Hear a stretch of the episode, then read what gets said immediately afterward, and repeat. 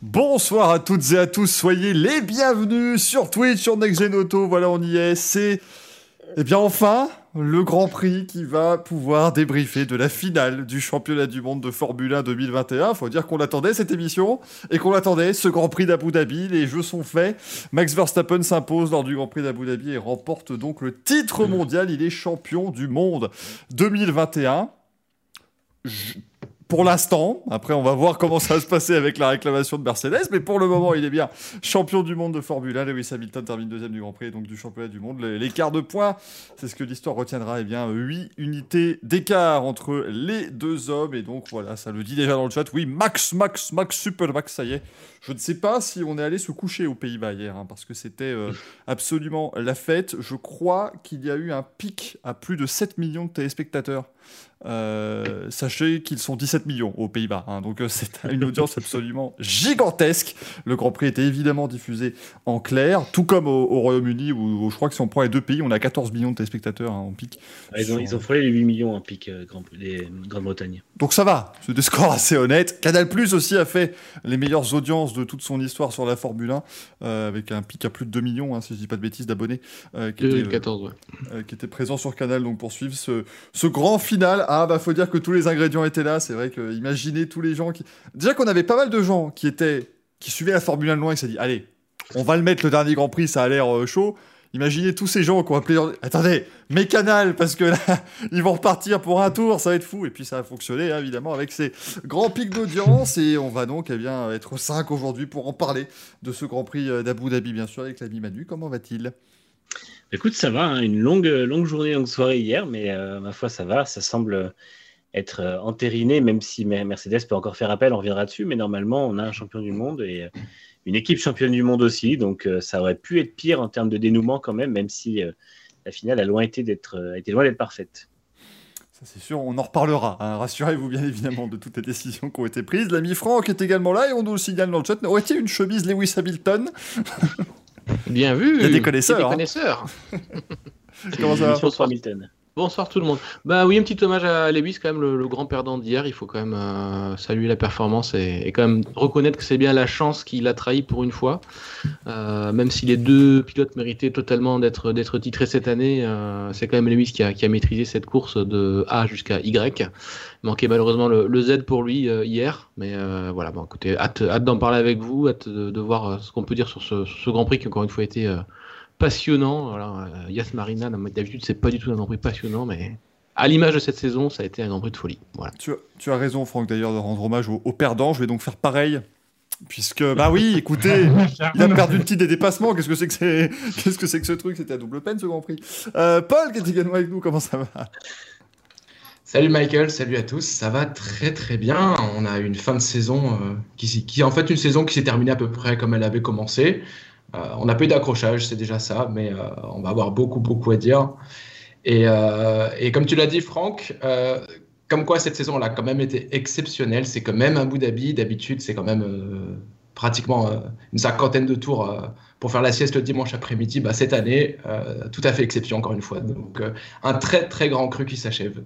Eh oui, effectivement. Et puis Alexandre est également avec nous. Désolé, Alex, on n'a pas eu le mémo. Visiblement, c'était chemise à carreaux ce soir, mais on n'a pas, euh, pas eu ce qu'il fallait. Je suis désolé.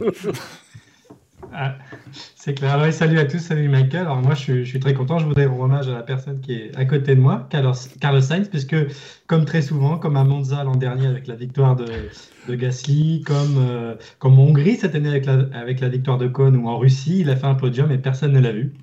Donc euh, je, voudrais, euh, je voudrais saluer la performance de, Carlos, comme c'est la dernière fois peut-être qu'on en parle dans cette émission. Bravo pour ta cinquième place et à l'année prochaine. On salue aussi Yuki Tsunoda qui termine quatrième de ce Grand Prix. Voilà, on les a au moins mentionnés. Mais j'avoue que j'ai adoré Twitter hier qui, après tout ce truc, à m'en dise mais attends, mais qu'est-ce qu'il fait là, Sainz? Parce qu'il il est à l'interview, mais c'est pas normal. il n'a pas été là, bah si, si, si. Il finit, euh, il finit troisième, il finit sur le podium, il finit cinquième du championnat, meilleur des autres. Carlos Sainz, ce qui n'était pas tout à fait prévu hein, pour sa première saison chez Ferrari, on va pas se le cacher. Je pense que peu de gens avaient ça dans leur bingo, euh, mais euh, bah, ça a bien fonctionné hein, pour, pour Carlos Sainz. Est-ce qu'on a une idée, parce que c'est quand même grâce à cela qu'il finit troisième, de, du pourquoi de l'abandon de Sergio Perez Parce que je ne sais toujours pas. Oui, c'était ah pression, pression d'huile et. Et Louis Parco l'a dit, ils l'ont retiré tout de suite, même si le problème n'était pas critique, parce qu'ils avaient peur qu'il y ait un peu d'huile sur la piste. ce qui fait que la voiture de sécurité serait restée un tour de plus en piste, et on sait tous ce qui serait arrivé. la phase du championnat aurait été changée. Ça, voilà, à un moment donné, Valtteri, tu le regardes, un petit rupteur, juste un gros rupteur de bourrin dans une bande des ça aurait pu offrir le titre à ton équipier peut-être, mais voilà, ça n'a pas été le cas. Et c'est bien Max Verstappen qui s'impose et qui devient euh, champion du monde, alors qu'il n'a jamais été dans la situation d'être champion du monde. Il a été, allez, 20 mètres sur le départ, et puis ensuite... 5 euh, mètres quand il a fait la tentative de dépassement. Et puis bah, sur les derniers kilomètres de la saison, euh, Max Verstappen qui a, renversé la situation avec, bah, avec brio quand même, je pense qu'il faut, il faut commencer par, cela, par quand même dire chapeau à, Verstappen qui est allé dans ce dernier tour. C'était, viril, c'était correct. Euh, à quoi voilà, on ne pouvait pas forcément s'attendre. On avait un petit peu évoqué nos craintes la semaine dernière. Ils ne se sont pas touchés. C'est pas passé loin, mais ils ne se sont pas touchés, ce qui est au moins euh, la, base. Et puis euh, Max Verstappen, Manu, qui devient champion du monde. Et on, peut quand même le dire, c'est largement mérité au vu de sa saison. Oui, c'est vrai que déjà, pour commencer, effectivement, comme tu dis, euh, les gens disent oui en en mettant Verstappen juste derrière Hamilton, il le condamnait automatiquement Hamilton à, se faire dépasser. C'est faux parce que on a vu Perez qui a réussi à tenir avec des pneus plus, vieux. Euh, Abu Dhabi avait plus de capacité de dépassement cette année, mais c'était pas non plus euh, évident. Il fallait quand même y aller. Il fallait faire la bonne attaque. Verstappen se savait en plus sous le coup euh, d'une exclusion littéralement du championnat s'il faisait n'importe quoi. Donc il y avait cette pression-là. Il y avait quand même la pression du fait que c'était le dernier tour de la saison. Et il y allait au moment où il fallait, il y allait proprement, ce qui n'a pas été toujours le cas ces dernières semaines. Et il a fait le, boulot, il a défendu euh, exactement comme il fallait, parce qu'encore une fois, il y a eu deux lignes droites derrière où Hamilton avait l'aspiration et où à chaque fois il s'est mis à l'intérieur, mais il n'est pas freiné trop tard, il a freiné quand il fallait pour bloquer la trajectoire. Enfin bref, que des choses euh, qu'il n'avait pas fait ces derniers, temps, ces derniers temps et qui sont quand même plus dignes d'un champion du monde. Euh, que n'a pas réussi à faire Bottas aussi, on y reviendra, mais qui lui s'est fait totalement euh, oblitérer sur le dernier tour. Et, et puis encore une fois, ouais, Verstappen, voilà, sa saison, c'est c'est 10 victoires, c'est 10 euh, pole positions, donc c'est euh, c'est 652 tours en tête, soit 50% des tours disputés cette année. Mm. Donc euh, voilà, il faut, il faut remettre les choses dans leur contexte. C'est un champion qui est largement méritant. Hamilton n'aurait pas été moins méritant, mais il n'y a rien à dire sur le fait que, que Verstappen allait chercher ce premier titre. J'en ai dit beaucoup de mal ces dernières semaines, mais il faut aussi admettre que de toute façon, il a fait la saison qui lui a permis d'être champion. Et oui, tous jouent ce dernier tour de la dernière, course, on s'y attendait puisque de toute façon, cette saison a été folle depuis le premier Grand Prix. Euh, et, voilà, c'est lui qui en sort vainqueur. Et c'est un très. Beaucoup disent que le titre reste bafoué par le, sport de la gestion sportive de la FIA, mais au fond, ça restera, une fois que tout le monde aura digéré, ça restera un champion très méritant. Et on, a vécu une saison qui est rentrée dans l'histoire justement parce que son dévouement a été, euh, a été euh, différent de celui des autres. Je rassure tout le monde parce que ça commence à parler de règlement dans le chat. Rassurez-vous, Là, on fait 10 minutes. Bravo Max, bravo Lewis, quelle saison. Et ensuite, 1h20 sur Michael Messi, sur la FIA, sur Jordan, sur euh, tous les gens qui sont passés là. Voilà, vous en faites pas. C'est tout à fait prévu parce que, euh, effectivement, Franck, c'est aussi, euh, on parle de mais voilà, l'arbitre aura joué un rôle, mais Verstappen, lui, quand même, a, a fait le travail. Il faut surtout pas lui enlever ça. Oui, exactement. Alors je rejoins Manu sur le fait qu'effectivement, ces dernières semaines, on a été un peu critique par rapport à son attitude en piste, notamment lorsque il devait se faire dépasser par Hamilton et ses, défenses un petit peu trop musclées, euh, non sanctionnées au début, puis sanctionnées à Jeddah. Euh, moi, ce qui a rééquilibré les choses euh, dans ma tête un petit peu, c'est sa performance de samedi. Le fait voilà, qu'il signe une pole position qui, qui a vraiment été magistrale même sans la mini aspiration de Perez qui a dû lui offrir un ou deux dixièmes, ce qui était quand même pas hyper derrière non plus. Euh, il allait chercher cette pole sans problème. Donc avant la dernière journée, ça remettait, un petit peu les choses, on va dire, euh, d'équerre euh, pour, le, départ, pour, la finale. Et Max a fait le boulot, les Red Bull a fait le boulot. On peut pas critiquer Red Bull et Max d'avoir profité de toutes les occasions qu'on leur a laissées pendant la pendant la course de voilà bah de bah, de, revenir sur, euh, sur Hamilton. il y a une, voiture de sécurité virtuelle, ils pouvaient en profiter. Ils ont eu le safety car, ils ont pu en profiter. Euh, voilà, c'est pas eux qui les ont demandé, c'est pas eux qui les ont provoqués non plus. Euh, voilà, ils, ont, ils, avaient la possibilité de le faire, ils l'ont fait, et comme dit Manu, il fallait ensuite, quand même, sur ce dernier tour, aller chercher Lewis Hamilton. Alors, j'admets que quand on a su que Verstappen pourrait repartir juste derrière Hamilton, pour moi, c'était 89% plié, parce que entre des tendres quasiment neufs et des durs de, qui ont 45 tours dans, la, dans les pattes, euh, ça aurait été un petit peu euh, décevant entre guillemets pour Verstappen de ne pas aller chercher Hamilton dans ces conditions-là. Donc euh, voilà, je pense quand même qu'il avait les bonnes conditions pour aller le faire, même s'il faut effectivement les dépasser à Abu Dhabi. c'était, il avait quand même toutes les cartes en main pour le faire. Mais il l'a fait. Bravo, bravo à lui. Il, mérite totalement. Les deux, les deux, voilà, les deux pilotes méritaient totalement le titre cette saison. Il fallait, un vainqueur, il, fallait un perdant. le vainqueur, c'est Max Verstappen. La Formule 1 en sort, en sort je pense, sur l'ensemble de la saison. Un peu moins par effectivement cette décision de la FIA dont on parlera tout à l'heure, mais on a quand même vécu une saison. Je ne sais pas si on, en, si on en vivra une comme ça de notre vivant. Hein. Euh, c'est quand même exceptionnel ce qu'on a vécu. Euh, voilà, deux, pilotes de deux équipes différentes qui arrivent à, égalité de points sur le dernier Grand Prix et qui se font la guerre jusqu'au dernier tour. C'est euh, moi, enfin moi, j'avais jamais vu ça. voilà, et pourtant, je suis des, des, saisons de F1 depuis très longtemps. Donc bravo à Max, bravo à Red Bull. Ils ont géré parfaitement cette, cette course avec bah, le petit écart de performance qu'ils avaient sur Mercedes. Ils ont géré les safety cars comme il fallait. Ils ont, ils ont tout géré correctement. Donc euh, voilà, sur l'ensemble de la saison, il n'y a pas de souci. Je pense effectivement aussi que Verstappen a eu un peu plus de malchance que Hamilton sur, sur l'ensemble de la saison et qui, je pense que voilà, ça, ça compense un petit peu si on, si on veut cette, cette partie-là. Mm. effectivement, Paul, il fallait résister à la pression aussi pour Max et puis aux crampes, parce qu'il a avoué après, euh, c'était pas le meilleur moment. Et non, il a eu, il a eu une crampe euh, juste avant de dépasser Hamilton, si je dis pas de bêtises, dans le, dans le dernier tour. Euh, donc ouais, il était, il était en pleine souffrance, mais il l'a dit lui-même après l'arrivée, s'il y a bien un jour où ça valait la peine d'aller au-delà de la crampe, c'était ce jour-là. Euh, pour, pour, revenir à son titre, je rejoins à 100% Manu et Franck, c'est mérité. En fait, il euh, ne faut pas oublier que la saison a été longue, on parle de 22 courses. Ce serait injuste de, de, juger la saison de Max sur les quelques dernières courses avant le final, où pour le coup il a été irréprochable à, à Abu Dhabi. Son attaque au premier, au premier tour, elle est, elle, est, elle est propre, elle est musclée, mais elle est propre parce qu'il reste en piste. Euh, elle, est limite, je, dois faire la, la moue, Michael. Elle est limite. Ah bah c'est une émission pro Hamilton, hein, si on écoute les gens, donc à un moment donné, il faut que j'entretienne le truc, moi. On est même sponsorisé en vêtements, donc. Euh, mais c'était. Oh, j'ai payé ma veste. Hein. Fallait pas le dire. Mais c'était voilà, c'était c'était viril, euh, mais par rapport à ce qu'on a vu sur les courses précédentes, c'était étonnamment propre finalement. Et, et, voilà, ensuite bah à l'image des dernières courses, il avait de toute façon pas la performance et la régulière pour aller euh, chercher la Mercedes. Donc il fallait bien, il fallait bien un coup du destin. Euh, on, reviendra plus tard sur la, sur la décision de la FIA, mais voilà, un, très beau champion. On, l'a répété de toute façon ici dans l'émission, que, que, ce soit Louis ou Max, ils ont tous les deux piloté à un tel niveau que, euh, que les deux méritaient. Il n'y a, malheureusement qu'un seul gagnant. Finalement, c'est Max. à, l'image de sa saison, vous l'avez évoqué, le nombre de tours passés en tête, le nombre de victoires, le, nombre de pole position. C'est quand même son année malgré tout. Et, en plus, tu le rappelais justement, Franck, il, a, il est celui des deux qui a subi le plus de malchance. On pense à la crevaison à Bakou, le strike à, Budapest ou, euh, ou encore l'accrochage de Silverstone. C'est lui qui a perdu les gros points. Euh, sans tout ça, qui sait ce qui se serait passé? Il serait peut-être arrivé euh, au Brésil ou je ne sais pas, en Arabie Saoudite avec 40 points d'avance et il n'y avait même pas de débat. Donc euh, le fait qu'il y ait eu un débat, c'est aussi parce qu'il a eu ces, moments de malchance. Donc voilà, le fait de résister en fin de saison comme ça, alors que Mercedes est beaucoup plus forte, c'était quand même un, sacré, un sacré coup de chapeau pour lui. Donc, euh, donc voilà, beau champion. Lewis méritait tout autant, mais il n'y a, qu'un seul vainqueur à l'arrivée. Donc il en fallait un, c'est Max. effectivement, Alex, hein, c'est la, bonne, conclusion finalement. Il en fallait un, mais voilà, hein, on aurait presque aimé le donner aux deux, mais c'était impossible. C'était vraiment impossible. D'autant plus qu'on a vraiment eu dans ce week-end euh, un concentré de tout ce qu'on a vu de meilleur chez les deux. Surtout le samedi pour euh, Verstappen, surtout le dimanche pour Hamilton, parce que je rappelle aussi que le samedi, Verstappen fait une pole avec 3 dixièmes et demi d'avance sur Hamilton et presque une seconde sur Norris. Alors, on entend déjà certains dire oui, mais c'est parce que Pérez lui a donné l'aspiration.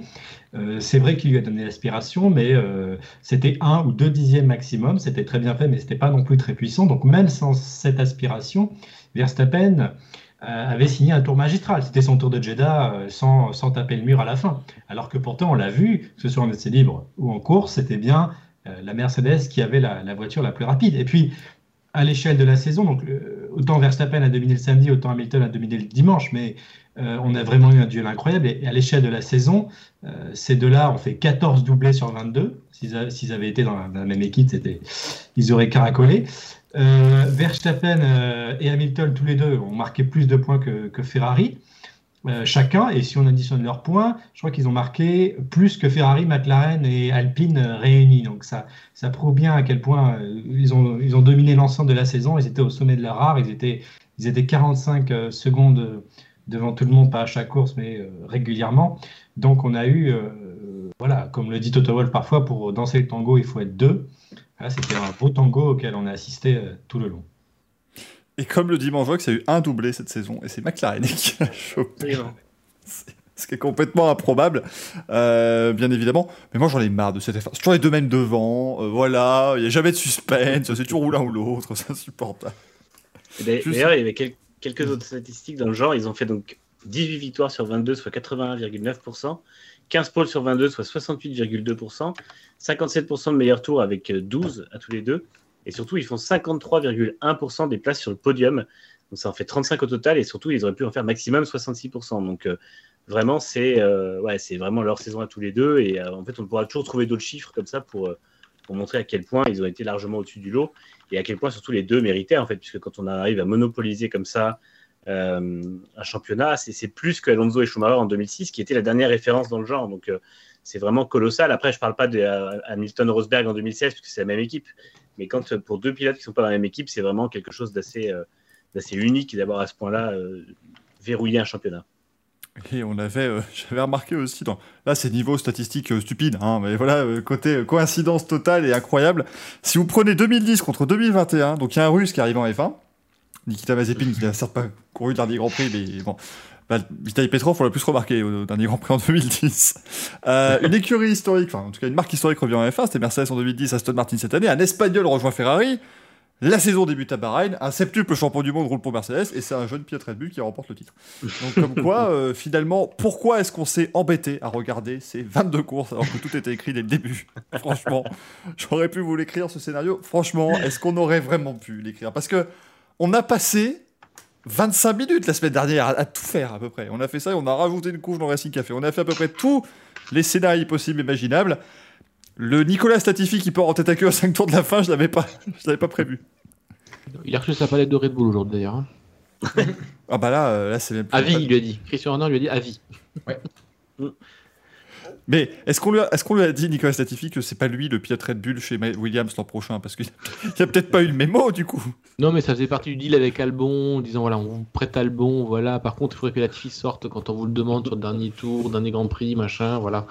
Bon, on va, on va pas expliquer les complots comme ça, comme ça dans le chat, sinon on révèle tous les secrets de la F1. Et puis bon, les journalistes, il faut quand même qu'on garde un peu notre sérieux. Et, et voilà, on, est tenu aussi par le secret de, la FOM à ne pas dévoiler euh, à l'avance les résultats des grands prix. Hein, sinon, on est, on est viré. Hein. oui, mais c'est sous embargo. Ouais, mais c'est quand même compliqué de pas vous dire quand même que le huitième titre d'Alonso, il va être le plus beau. Mais voilà, on peut pas tout de suite tout dévoiler. C'est normal, il faut quand même garder les gens en haleine on, en rigole ici. Euh, sachez juste que soutien quand même à Nicolas Satifi parce que le pauvre se prend un torrent de tout ce que les réseaux sociaux font de pire, mm. euh, bien évidemment, hein, depuis hier, mais c'était attendu quand vous pensez au pauvre Timo Glock en 2008 qui s'était pris des menaces de mort, bah là on n'est pas loin. Hein. Euh, pour Nicolas Latifi, c'est évidemment honteux et voilà, il faut surtout pas, surtout pas faire ce genre de choses. Il y est pour rien, il se battait. alors les gens commencent aussi à dire oui, mais qu'est-ce qui se bat pour une 16 place? Bah, Il est piètre de Formule Donc à un moment donné, il a mis Schumacher à côté, il se bat avec. Ah, il est Qu'est-ce qu'on aurait, dit si... qu'on aurait dit si ça avait été Tsunoda ou Gasly avec un moteur Honda, la, Latifi un moteur Mercedes? Bah là, je te, oui, là, je te garantis que par contre, aurais, là, la théorie du complot, je vous aurais pas dit non, mais n'y croyez pas. Si, si à un moment donné, 2008 nous a appris quelque chose, ça existe. Donc, euh, faut pas s'inquiéter. Mais non, non, c'est vraiment, il faut. Euh, Alors que Latifi avait réussi à battre Russell sur un tour rapide pour la deuxième fois. Et eh oui. Non, mais il faisait un beau, il faisait un un week-end quand même correct, Latifi, jusque-là. Donc c'est pas, euh, voilà. Et puis bon, il fait une erreur. Euh, rappelons que ce n'est pas le premier à être parti en tête à queue à ce virage-là. On avait Bottas, on a eu. Euh, c'est qui qui s'est craché en. Euh, Raikkonen aussi, voilà. Les deux Finlandais qui sont crachés en essai libre. Mm. C'était possible, virage 14 qui était plus rapide, un peu plus piégeux aussi. Latifi était un petit peu dans les marbles de virage avant avec la bagarre avec oui. Schumacher. voilà, tout, il peut largement s'expliquer cet incident et le fait qu'ils doivent s'excuser auprès de tout le monde, c'est voilà, c'est terrible ça reste du sport auto, euh, sont des choses qui arrivent. C'était l'une des, bonnes phrases de Michael Mays hier, c'est du sport auto. Il avait tout à fait raison à ce moment-là. Là, tout à l'heure, c'était peut-être la seule fois où il avait, euh, il avait raison. Mais euh, je, veux quand même revenir sur les deux moments forts vraiment entre les deux prétendants au titre de ce, de ce Grand Prix. avec le, départ, bon, on a vu donc Paul, effectivement, c'était relativement propre. Le chat a directement brillé en disant oui, il le sort de la piste C'est vrai que Max vole au plus large possible disons, dans cette chicane. Ouais, enfin, bien sûr, mais on le savait. Louis le savait. Je veux dire, c'est pas, pas une surprise. Et s'il le fait pas le jour où le titre est en jeu, euh, il, il, le fait jamais. Euh, tout d'abord, comme bravo à Louis qui a pris un meilleur départ en pneu, en pneu médium. Ça, c'était quand même une petite surprise parce que. On, on, craignait plutôt au départ que Louis perde des places plutôt qu'il en gagne. Et au final, il passe le premier virage en tête. À ce moment-là, je m'étais dit, c'est fini, c'est terminé, il va, il, va creuser l'écart sur, sur, Max, il va lui prendre une seconde par tour. Euh, C'était pas le cas, il, a, il, a, quand même pris une légère avance. Mais euh, bravo pour ce départ en tout cas. Et pour revenir aux, incidents, effectivement, ce premier freinage de, de Max, je, ne suis pas tellement choqué parce que parce que c'était on l'a vu venir à, à, 1000 km. J'étais même surpris que Louis prenne pas tout de suite l'intérieur euh, en, en, anticipation. Alors il voulait sûrement soigner sa sortie pour le dans, dans l'épingle pour mieux négocier la, ligne droite suivante, mais c'était sûr que Max, s'il perdait la tête au départ, il allait tout de suite essayer de se rattraper. De toute façon, il n'avait pas le choix. Il savait que la Mercedes avait beaucoup plus de rythme. et après avoir raté son départ, sa seule chance de courir en tête, c'était de, récupérer la, première place au premier tour. Et on, l'a vu par la suite, euh, Hamilton tournait la plupart du temps euh, entre quoi, 8 et 12 secondes devant Max.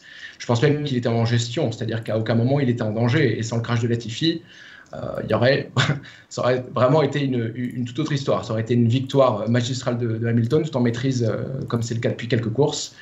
Et, puis, bah, ça a été différent. Et euh, pour la dernière manœuvre du dernier tour, qu'est-ce qu'il y a à dire? Comme Franck le disait tout, tout à l'heure, tu as, as, une Mercedes qui a des pneus durs de 40 euh, pardon, avec des pneus durs vieux de 40 tours et, euh, et une Red Bull avec des pneus soft euh, neufs, il n'y avait, y avait absolument pas débat. J'étais même surpris encore une fois qu'il le passe aussitôt. Je pensais qu'il allait attendre la ligne droite. finalement, il a peut-être bien fait d'ailleurs de, le passer aussitôt, Max, dans le dernier tour, parce que je suis pas sûr que ça aurait été si facile que ça finalement dans la ligne droite. Lewis avait quand même encore une très très grosse vitesse de pointe.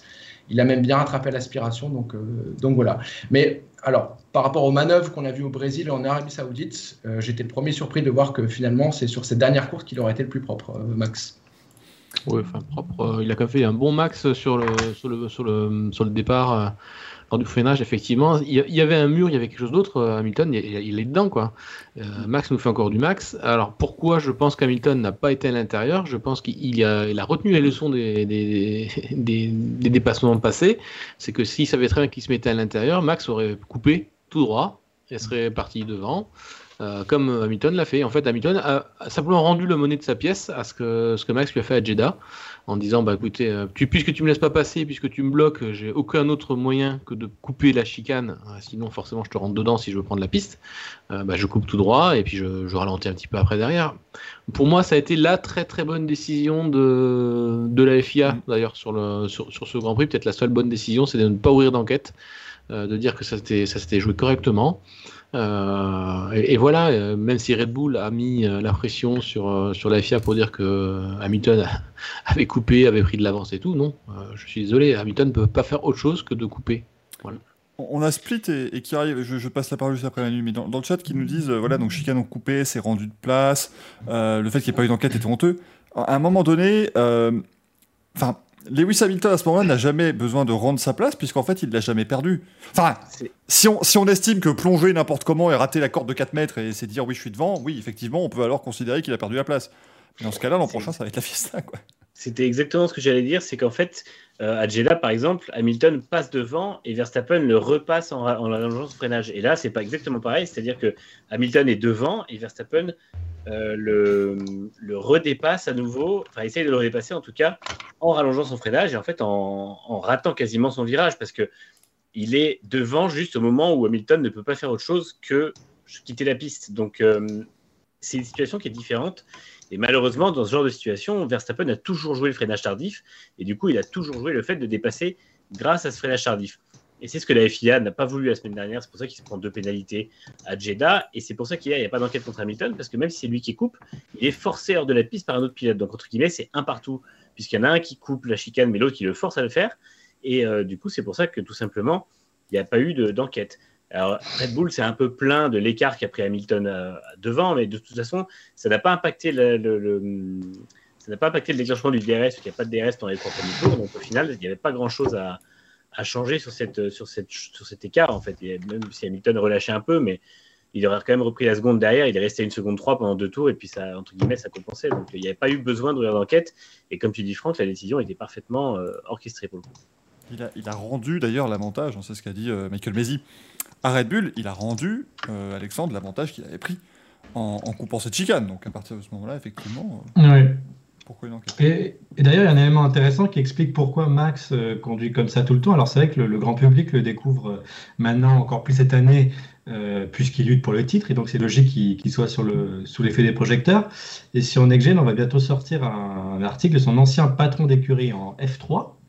Euh, le père Fritz, euh, qui euh, Van Amersfoort, je crois. Van Amersfoort. euh, excellente équipe. Voilà, qui va d'ailleurs s'engager en F2 l'an Ouais. prochain et qui raconte comment Max conduisait en F3, comment son père l'a appris à conduire. Et il a cette phrase qui dit euh, Chez les Verstappen, on, on déteste perdre. Euh, il va faire tout ce qu'il peut pour, ne pas, pour, pour être devant. Euh, et, et Joss va aussi rappeler la, la fameuse phrase de Senna hein, si, si on voit un gap, j'y vais. Eh bien, Verstappen fait complètement sien ces- ces- ces- cet idiome, ce, ce propos. Et c'est exactement ce qu'on voit depuis le début de l'année. Donc c'est assez, assez marquant de voir que ce style de pilotage de Max, il a été forgé dès l'enfance par Joss en F3 encore confirmé. Il conduit comme ça de- depuis des années. Tant qu'on ne le recadre pas, il continuera à, piloter comme ça. Et même si on le recadre, d'ailleurs, je pense qu'il qu'il poursuivra de la telle manière parce que c'est ainsi qu'il a toujours piloté. C'est de ce bois euh, qu'il est fait. Et euh, ça lui a donné le titre finalement euh, en toute dernière instance. Donc alors euh, pourquoi il changerait alors qu'il a toujours fait comme ça et alors que ça, ça lui rapporte? Mais voilà, tout ça pour dire que c'est pas né dans le golf soudainement que Max a eu cette idée de, faire des dive bombs et de plonger comme ça. Ça remonte au moins à 2013 si ce n'est avant. A- Après, pour quand même nuancer, attention, et là les gens il Verstappen, que fait-il? Quand, quand Ricardo fait les mêmes, tout le monde s'extasie. Euh, parce que techniquement, la tentative à ce moment-là, autant on l'a largement évoqué la semaine dernière, Jeddah pour moi c'est vraiment c'est de la malice en fait. C'est Hamilton est largement devant et il va il va euh, relâcher le frein, il fait des trucs pour aller chercher le petit. euh, Mais ici, il plonge juste parce qu'il sait que la Red Bull sur l'attaque des freins va être extrêmement extrêmement efficace. Bon après. Effectivement, il est quand même extrêmement large. À un moment donné, euh, parce que c'est un petit peu le débat qu'il y a dans le chat, et c'est très bien, continuer de débattre, c'est super, justement, on lit vos avis. Euh, je suis quand même de l'avis de dire que si, quand tu fais ton dépassement, tu as la roue avant droite qui sort de la piste, c'est qu'à un moment donné, c'était peut-être pas le bon endroit où attaquer. Quoi. Parce que si on met du gravier à cet endroit-là, il va où Hamilton? Et tout change. La différence avec Ricciardo, c'est que Ricciardo, en général, il maîtrise un petit peu mieux les freins, je trouve, parce qu'il laisse comme, en général, quand même un peu plus de place que Verstappen dans le virage. Mais c'est juste mon opinion euh, assez subjective de, de ce genre de choses. Mais pour compléter ce que tu dis, Franck, d'ailleurs, on voit que Ricardo, depuis qu'il est chez Renault et McLaren, ne fait plus ce genre d'attaque parce qu'il n'est plus en, en confiance sur les freins. Et ça, il l'a toujours dit.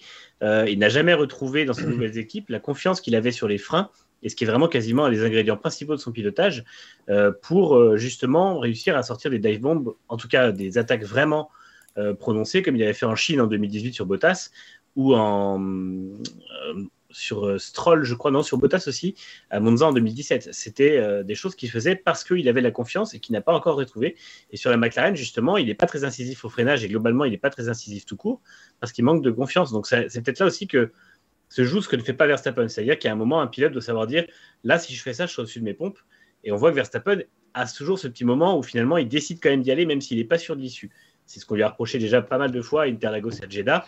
C'est un petit peu ce qu'il fait dans une moindre mesure euh, au premier tour d'Abu Dhabi, mais il y a toujours ce côté un peu où on sent qu'il y va quand même, même s'il n'est pas certain qu'au final il y aura la place. Je mets, une, je mets- une, euh, juste une petite capture d'écran rapidement là parce que je, regarde en même temps en fait vous savez pendant l'émission je regarde en général je me refais un peu les, les replays genre de choses si vous regardez ça parce que Split le demande effectivement il dit euh, il y est sur la piste et, et tout ça oui mais regarde regarde où il est sur la piste je mets en petit pour pas qu'on se passe mais il a la roue avant gauche qui est sur la piste donc la roue arrière gauche aussi. Et tout le reste est sorti. Ah, s'il est à cet endroit là Lewis Hamilton qui le dépasse il est censé être où? C'est ça, en fait, la- la- là où, où le point se pose, je trouve. C'est que si lui euh, est à cet endroit-là, le pilote qui le dépasse, il est censé se foutre où? Et c'est ça, le, qui pour moi fait une bagarre correcte, c'est que le, le pilote puisse euh, dépasser quelqu'un en laissant l'autre sur la piste également. All the time, you have to leave the space, C'est ça. disait un grand philosophe. ouais, mais le truc dans ce cas-là, c'est que tu, remets en cause la, FIA en fait dans cette action parce que ces dernières années, on a vu, on a vu alors je dis pas qu'on a vu du, du, Max Verstappen tous les week-ends, mais on, a vu d'autres pilotes, on a vu des Leclerc aussi. Euh, Leclerc qui avait d'ailleurs perdu le Grand Prix d'Autriche 2019 en se faisant un peu tasser par, euh, par Max comme ça. Il avait dit bon bah ce jour-là, j'ai appris, j'ai appris qu'on avait le droit de le faire, j'ai appris que la FIA autorisait en gros à ce qu'un pilote en pousse un autre de la piste.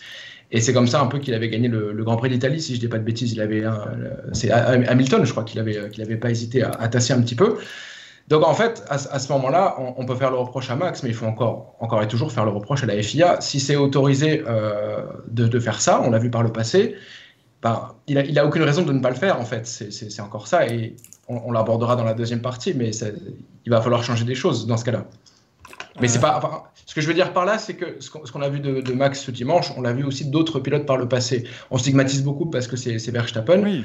Euh, mais, mais encore une fois, on, on l'a vu, on vu de, de la part d'autres pilotes. Et la, et la conséquence, c'était que bah, si tu es à l'extérieur de la piste et que tu n'es plus sur la piste, en gros, tant pis pour toi. Je dis pas que c'est juste, je dis pas que c'est beau, mais c'est quelque chose qu'on a vu. Mais, ah oui, alors, le, truc, Paul, c'est que... stigmatisé parce qu'il le faisait systématiquement à toutes les courses, depuis quelques courses. Oui, oui. Mais, mais, Paul, aussi, le truc, c'est que en Autriche, dans les mêmes circonstances, quand un pilote en pousse un autre dans le gravier, la FIA légifère immédiatement. Euh, on l'a vu cette année lors du Grand Prix. Euh, c'est Norris, je crois, qui se prend une euh, parce qu'il pousse, il pousse, Perez, il pousse Perez. Donc, les, deux, ouais. donc il y a un peu le souci, c'est-à-dire que et, et c'est c'est quelque chose, encore une fois, l'avantage, on en parle, parce qu'on peut en parler, on a le droit d'en parler, mais ça n'a oh, ça ne change en rien le, le, résultat du championnat. Donc voilà, c'est pas, euh, vous en faites pas. Mais euh, c'est le truc, c'est qu'à un moment donné, le prototon le dit car c'est du gravier et pas du bitume. Ouais, mais dans ce cas-là, il devrait pouvoir juger sans s'intéresser à la surface sur laquelle euh, sont les, les pilotes. C'est parce qu'il se complexe en hein, plus de, ne pas, de ne pas prendre en compte la conséquence. Et la surface qui est à l'extérieur, c'est une conséquence. Le fait que le pilote perde du temps parce qu'il est mis dans le gravier, alors qu'il perd moins de temps parce qu'il est mis dans le bitume, normalement, la cause est la même. Il est mis hors piste par son concurrent et normalement, la FIA ne, ne, prend pas en compte ce genre de, de, détails, entre guillemets, même si du coup, ça n'est pas un. Et on nous dit aussi dans le chat, Hamilton, il avait qu'à freiner et recroiser puisque Verstappen est complètement l'arrêt. Oui, mais Hamilton, il fait sa zone de freinage aussi. À un moment donné, il peut pas, il peut pas piler, euh, s'arrêter, laisser Verstappen faire n'importe quoi. Enfin, les, enfants, soyons, euh, soyons honnêtes et soyons quand même euh, corrects deux minutes. C'est littéralement au, moment où Verstappen attaque, Hamilton est dans sa zone de freinage, il met un petit coup de volant à gauche parce qu'il se rend compte, il s'y attend pas. Parce que je suis désolé, les gens qui disent que. voilà, euh, qui s'y attend. Non, non, à un moment donné. C'est-à-dire que. désolé, hein, j'ai l'impression que je fais débat contre le chat, hein, rassurez-vous, hein, c'est pas, mais je trouve que c'est intéressant. Mais voilà, Hamilton freine avec 20 mètres d'avance. Bah, met split, il freine 20 mètres avant Max. Oui, bah oui, mais Verstappen finit quasiment hors piste, donc à un moment donné, il n'a pas pris son virage correctement non plus. Et, on est au départ. Hein. Et puis, il y, a, trop tard. il y a un côté stratégique et psychologique parce que Verstappen est en tendre. Il s'est dit j'ai plus d'adhérence que Hamilton, donc je peux freiner un peu plus tard. Et surtout, je dois absolument le dépasser parce que si je reste derrière lui en tendre, je vais vraiment défoncer euh, mes tendres et euh, ça va ruiner ma stratégie de course. Et d'ailleurs, c'est ce qui est plus ou moins arrivé. Donc il y a aussi ça qui a, qui a encore plus poussé Max euh, à se précipiter pour dépasser Lewis. On nous dit pourtant le croisé des croisés, ça existe en F1, mais dans ce cas très précis, regardez les images. Hamilton, à part se garer et, réaccélérer comme un bourrin dans Fast and Furious pour recroiser, c'est impossible à ce moment-là. Je veux dire, Surtout que... au point de corde, ils sont à ça de se toucher. Donc, euh, c'est à un moment donné, il faut, être. Le, croisé, le croisé des croisés ne fonctionne pas quand un pilote attaque de trop loin derrière et attaque trop fort. En fait, c'est le croisé des croisés fonctionne quand un pilote est déjà en, train d'amorcer sa manœuvre avant le freinage et la termine devant. C'est-à-dire que le pilote qui à ce moment-là est en train de se faire dépasser décide d'abandonner le freinage pour gagner en motricité. Ça, c'est la, règle vraiment typique de la bataille comme ça. Mais quand un pilote a plus d'une longueur d'avance de la voiture et que c'est juste l'autre à côté derrière qui a le meilleur, certes de meilleurs pneus et qui freine plus tard, voire un peu trop tard, eh ben, qui vient à sa hauteur, Hamilton a déjà amorcé son virage, donc il ne peut pas ensuite freiner et repartir derrière et décroiser. Ça, c'est pas possible. Ça aurait été possible si Verstappen était plus près et qu'il appuyait juste un peu plus son freinage. Là, il, il tente un freinage qui n'est pas le même qu'Hamilton. Donc c'est pour ça qu'Hamilton ne peut pas manœuvrer comme ça. On a One 1982 qui dit il n'a pas du nos. Bah oui, non, mais effectivement, ça après, mais chute Encore là aussi, on vous a dit tout à l'heure, nous on est dans le secret des, dieux. Voilà, euh, le fait que Hamilton ait trois turbos sur sa voiture, c'est encore un truc qui n'est pas. Ce sera dévoilé dans Netflix dans la saison 4 de Drive to Survive, vous en faites pas évidemment. Et au Brésil, il en avait 9. C'est ça, voilà. Au Brésil, le moteur il faisait 2300 chevaux. Peut-être pour ça qu'il avait un petit peu plus de vitesse de pointe. Voilà, je ne sais pas. Après, Mais euh, c'est- il était légal. mais c'était totalement légal. Mais c'est C'est Ferrari qui est passé l'astuce, il paraît. le truc, le moteur de Ferrari en 2019, c'était le moteur que vous avez dans les, dans les muscle cars américains avec le gros, euh, le gros- la grosse truc d'admission qui sort devant. C'est c'est tout à fait la même chose en fait. On vous le dit, hein, c'est c'est pour ça. Vous avez- à un moment donné, On connaît, nous sommes des connaisseurs. Euh, Non, non, non. L'accord secret, c'est que Ferrari a passé son moteur Mercedes pour 2020-2021. Ah Mais oui, mais voilà, mais voilà, enfin. Et quand même, Red Bull a réussi à gagner, bravo à eux. hein. Il faut le savoir. en, en vrai, on va quand même saluer quelqu'un parce que euh, j'ai j'ai vu ce, ce, ce, ce mème qui a été repris un peu partout que j'ai trouvé extrêmement drôle. Le nouveau ministre mexicain de la Défense, Ah oui. Sergio Pérez, qui a été, alors là, franchement, euh, vous avez peut-être trouvé ça étrange vu qu'on vient de parler, voilà. euh, la manœuvre, machin, vous allez peut-être croire qu'on est des, des, des gens un peu liberticides et qu'il faut que tout soit super carré, machin. Moi, j'ai trouvé que ce qu'a fait Pérez était extraordinaire. Dans les limites, en plus de, de la lettre du règlement, il n'a jamais mis en danger Hamilton. Il n'a jamais été. euh, Enfin, Hamilton a dit que c'était dangereux, mais bon, il a, il a raison de le faire à ce moment-là. Mais honnêtement, Alexandre, enfin, Sergio Pérez, je sais pas ce que tu en as pensé, mais ça a, été, euh, ça a été extraordinaire. Il fait perdre 6 secondes en un tour à Lewis Hamilton. Ouais, c'est vrai que là, on est tous, euh, même plus, mais je crois même plus que 8, on est tous, euh, on a tous une grande admiration pour Perez ce qu'il a fait. Et comme euh, Verstappen l'a dit, c'est une légende, hein, il l'a dit même à la radio pendant la course. Mais autant, en ce moment, c'est plutôt l'admiration pour ce qu'il a fait qui ressort, autant c'était un gros stress sur le moment, parce qu'on s'est tous dit, si Perez euh, frappe Hamilton, qu'est-ce qu'on va pas entendre comme polémique? Et euh, on se mettait aussi à la place d'Hamilton qui devait dépasser euh, Perez. Alors Hamilton, elle dit lui-même que c'était un pilotage dangereux de, Perez, qui était simplement dangereux pour son titre mondial, j'ai trouvé.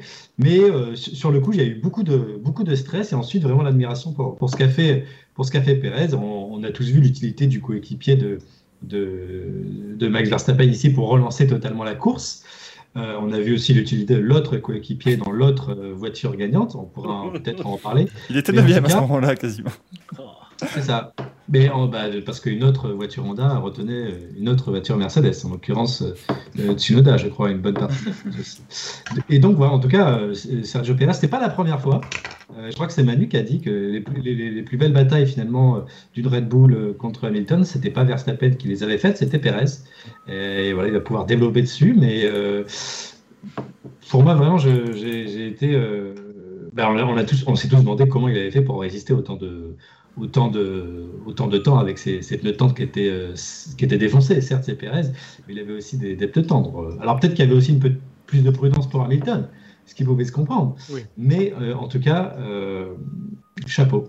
Bah, Perez a montré à Bottas ce que Bottas aurait dû faire pendant la saison, quoi. Voilà. Exactement. C'est c'est exactement ça. Je, je crois, alors Hamilton, moi, je- je- j'ai l'impression qu'il était vraiment dans la situation de Nico Rosberg en 2016, rappelez-vous, dans ce même Grand Prix d'Abu Dhabi, Mm. quand il doit dépasser Verstappen. Ce dépassement où il fait, où, tu sens qu'il est pas serein parce qu'en même temps, il doit se dire, je dois le dépasser parce que c'est crucial pour ma course. Et si je le touche, euh, mon titre s'envole. Et c'est vraiment la pire situation. On l'a vu Hamilton. Euh, J'ai en, mémoire cette image euh, avant la, nouvelle épingle où il se décale puis il freine. Enfin, il était complètement fébrile à ce moment-là. Et on peut le comprendre, parce qu'il pouvait, voilà, il pouvait, il a peut-être cette peur aussi de, de, de ce qu'on appelle du dirty play un peu de la part de, de, de Sergio Perez, qui a été finalement extraordinairement propre. Et je suis pas d'accord avec So Bright and Delicate qui nous dit dans le chat, ce fait de course n'a strictement aucune, eu aucune influence pour la suite. Ah si. si, ah si. Ah, si. Si. Si Ah, il si, ne se passe pas ça, il s'arrête lors de la virtual safety car. Mais C'est ça. ça. Et Enfin, en fait, il empêche, ils en, en faisant ça, il empêche Hamilton d'avoir un arrêt gratuit, parce qu'il y a eu Max deux fois en fait dans la course. Euh, ça. ça a une première influence sur le, la virtual safety car, mais ça a aussi une influence en, en fin de course pour la voiture de sécurité, parce que euh, en fait l'écart de Hamilton, il a disparu à ce moment-là. On est passé de 10 secondes à pratiquement rien du tout en l'espace de, allez, pas deux tours, mais on va dire un tour et demi. Et donc il est, il est décisif Pérez. Alors évidemment, euh, il reste le coup de chance à la fin de la voiture de sécurité, mais il est malgré tout décisif. Il a empêché Hamilton d'être dans son, dans son confort en fait. Imaginez une seconde que Perez touche Hamilton et, l'élimine. Ah là, c'est honteux. Là, Il se passe quoi Là, je le- Parce qu'on on peut retirer le titre à Verstappen, on pourra jamais prouver que ça a été fait volontairement. Qu'est-ce qui pourrait arriver de pire On enlève tous les points à Red Bull Bah, il, se passe ce qui, passe, ce qui s'est passé en Hongrie, hein, quand Bottas a, a fait un strike, et là, euh, Red Bull avait un argument tout trouvé pour dire bah oui, c'est dommage, mais ça s'équilibre. 10 secondes, 10 secondes de pénalité.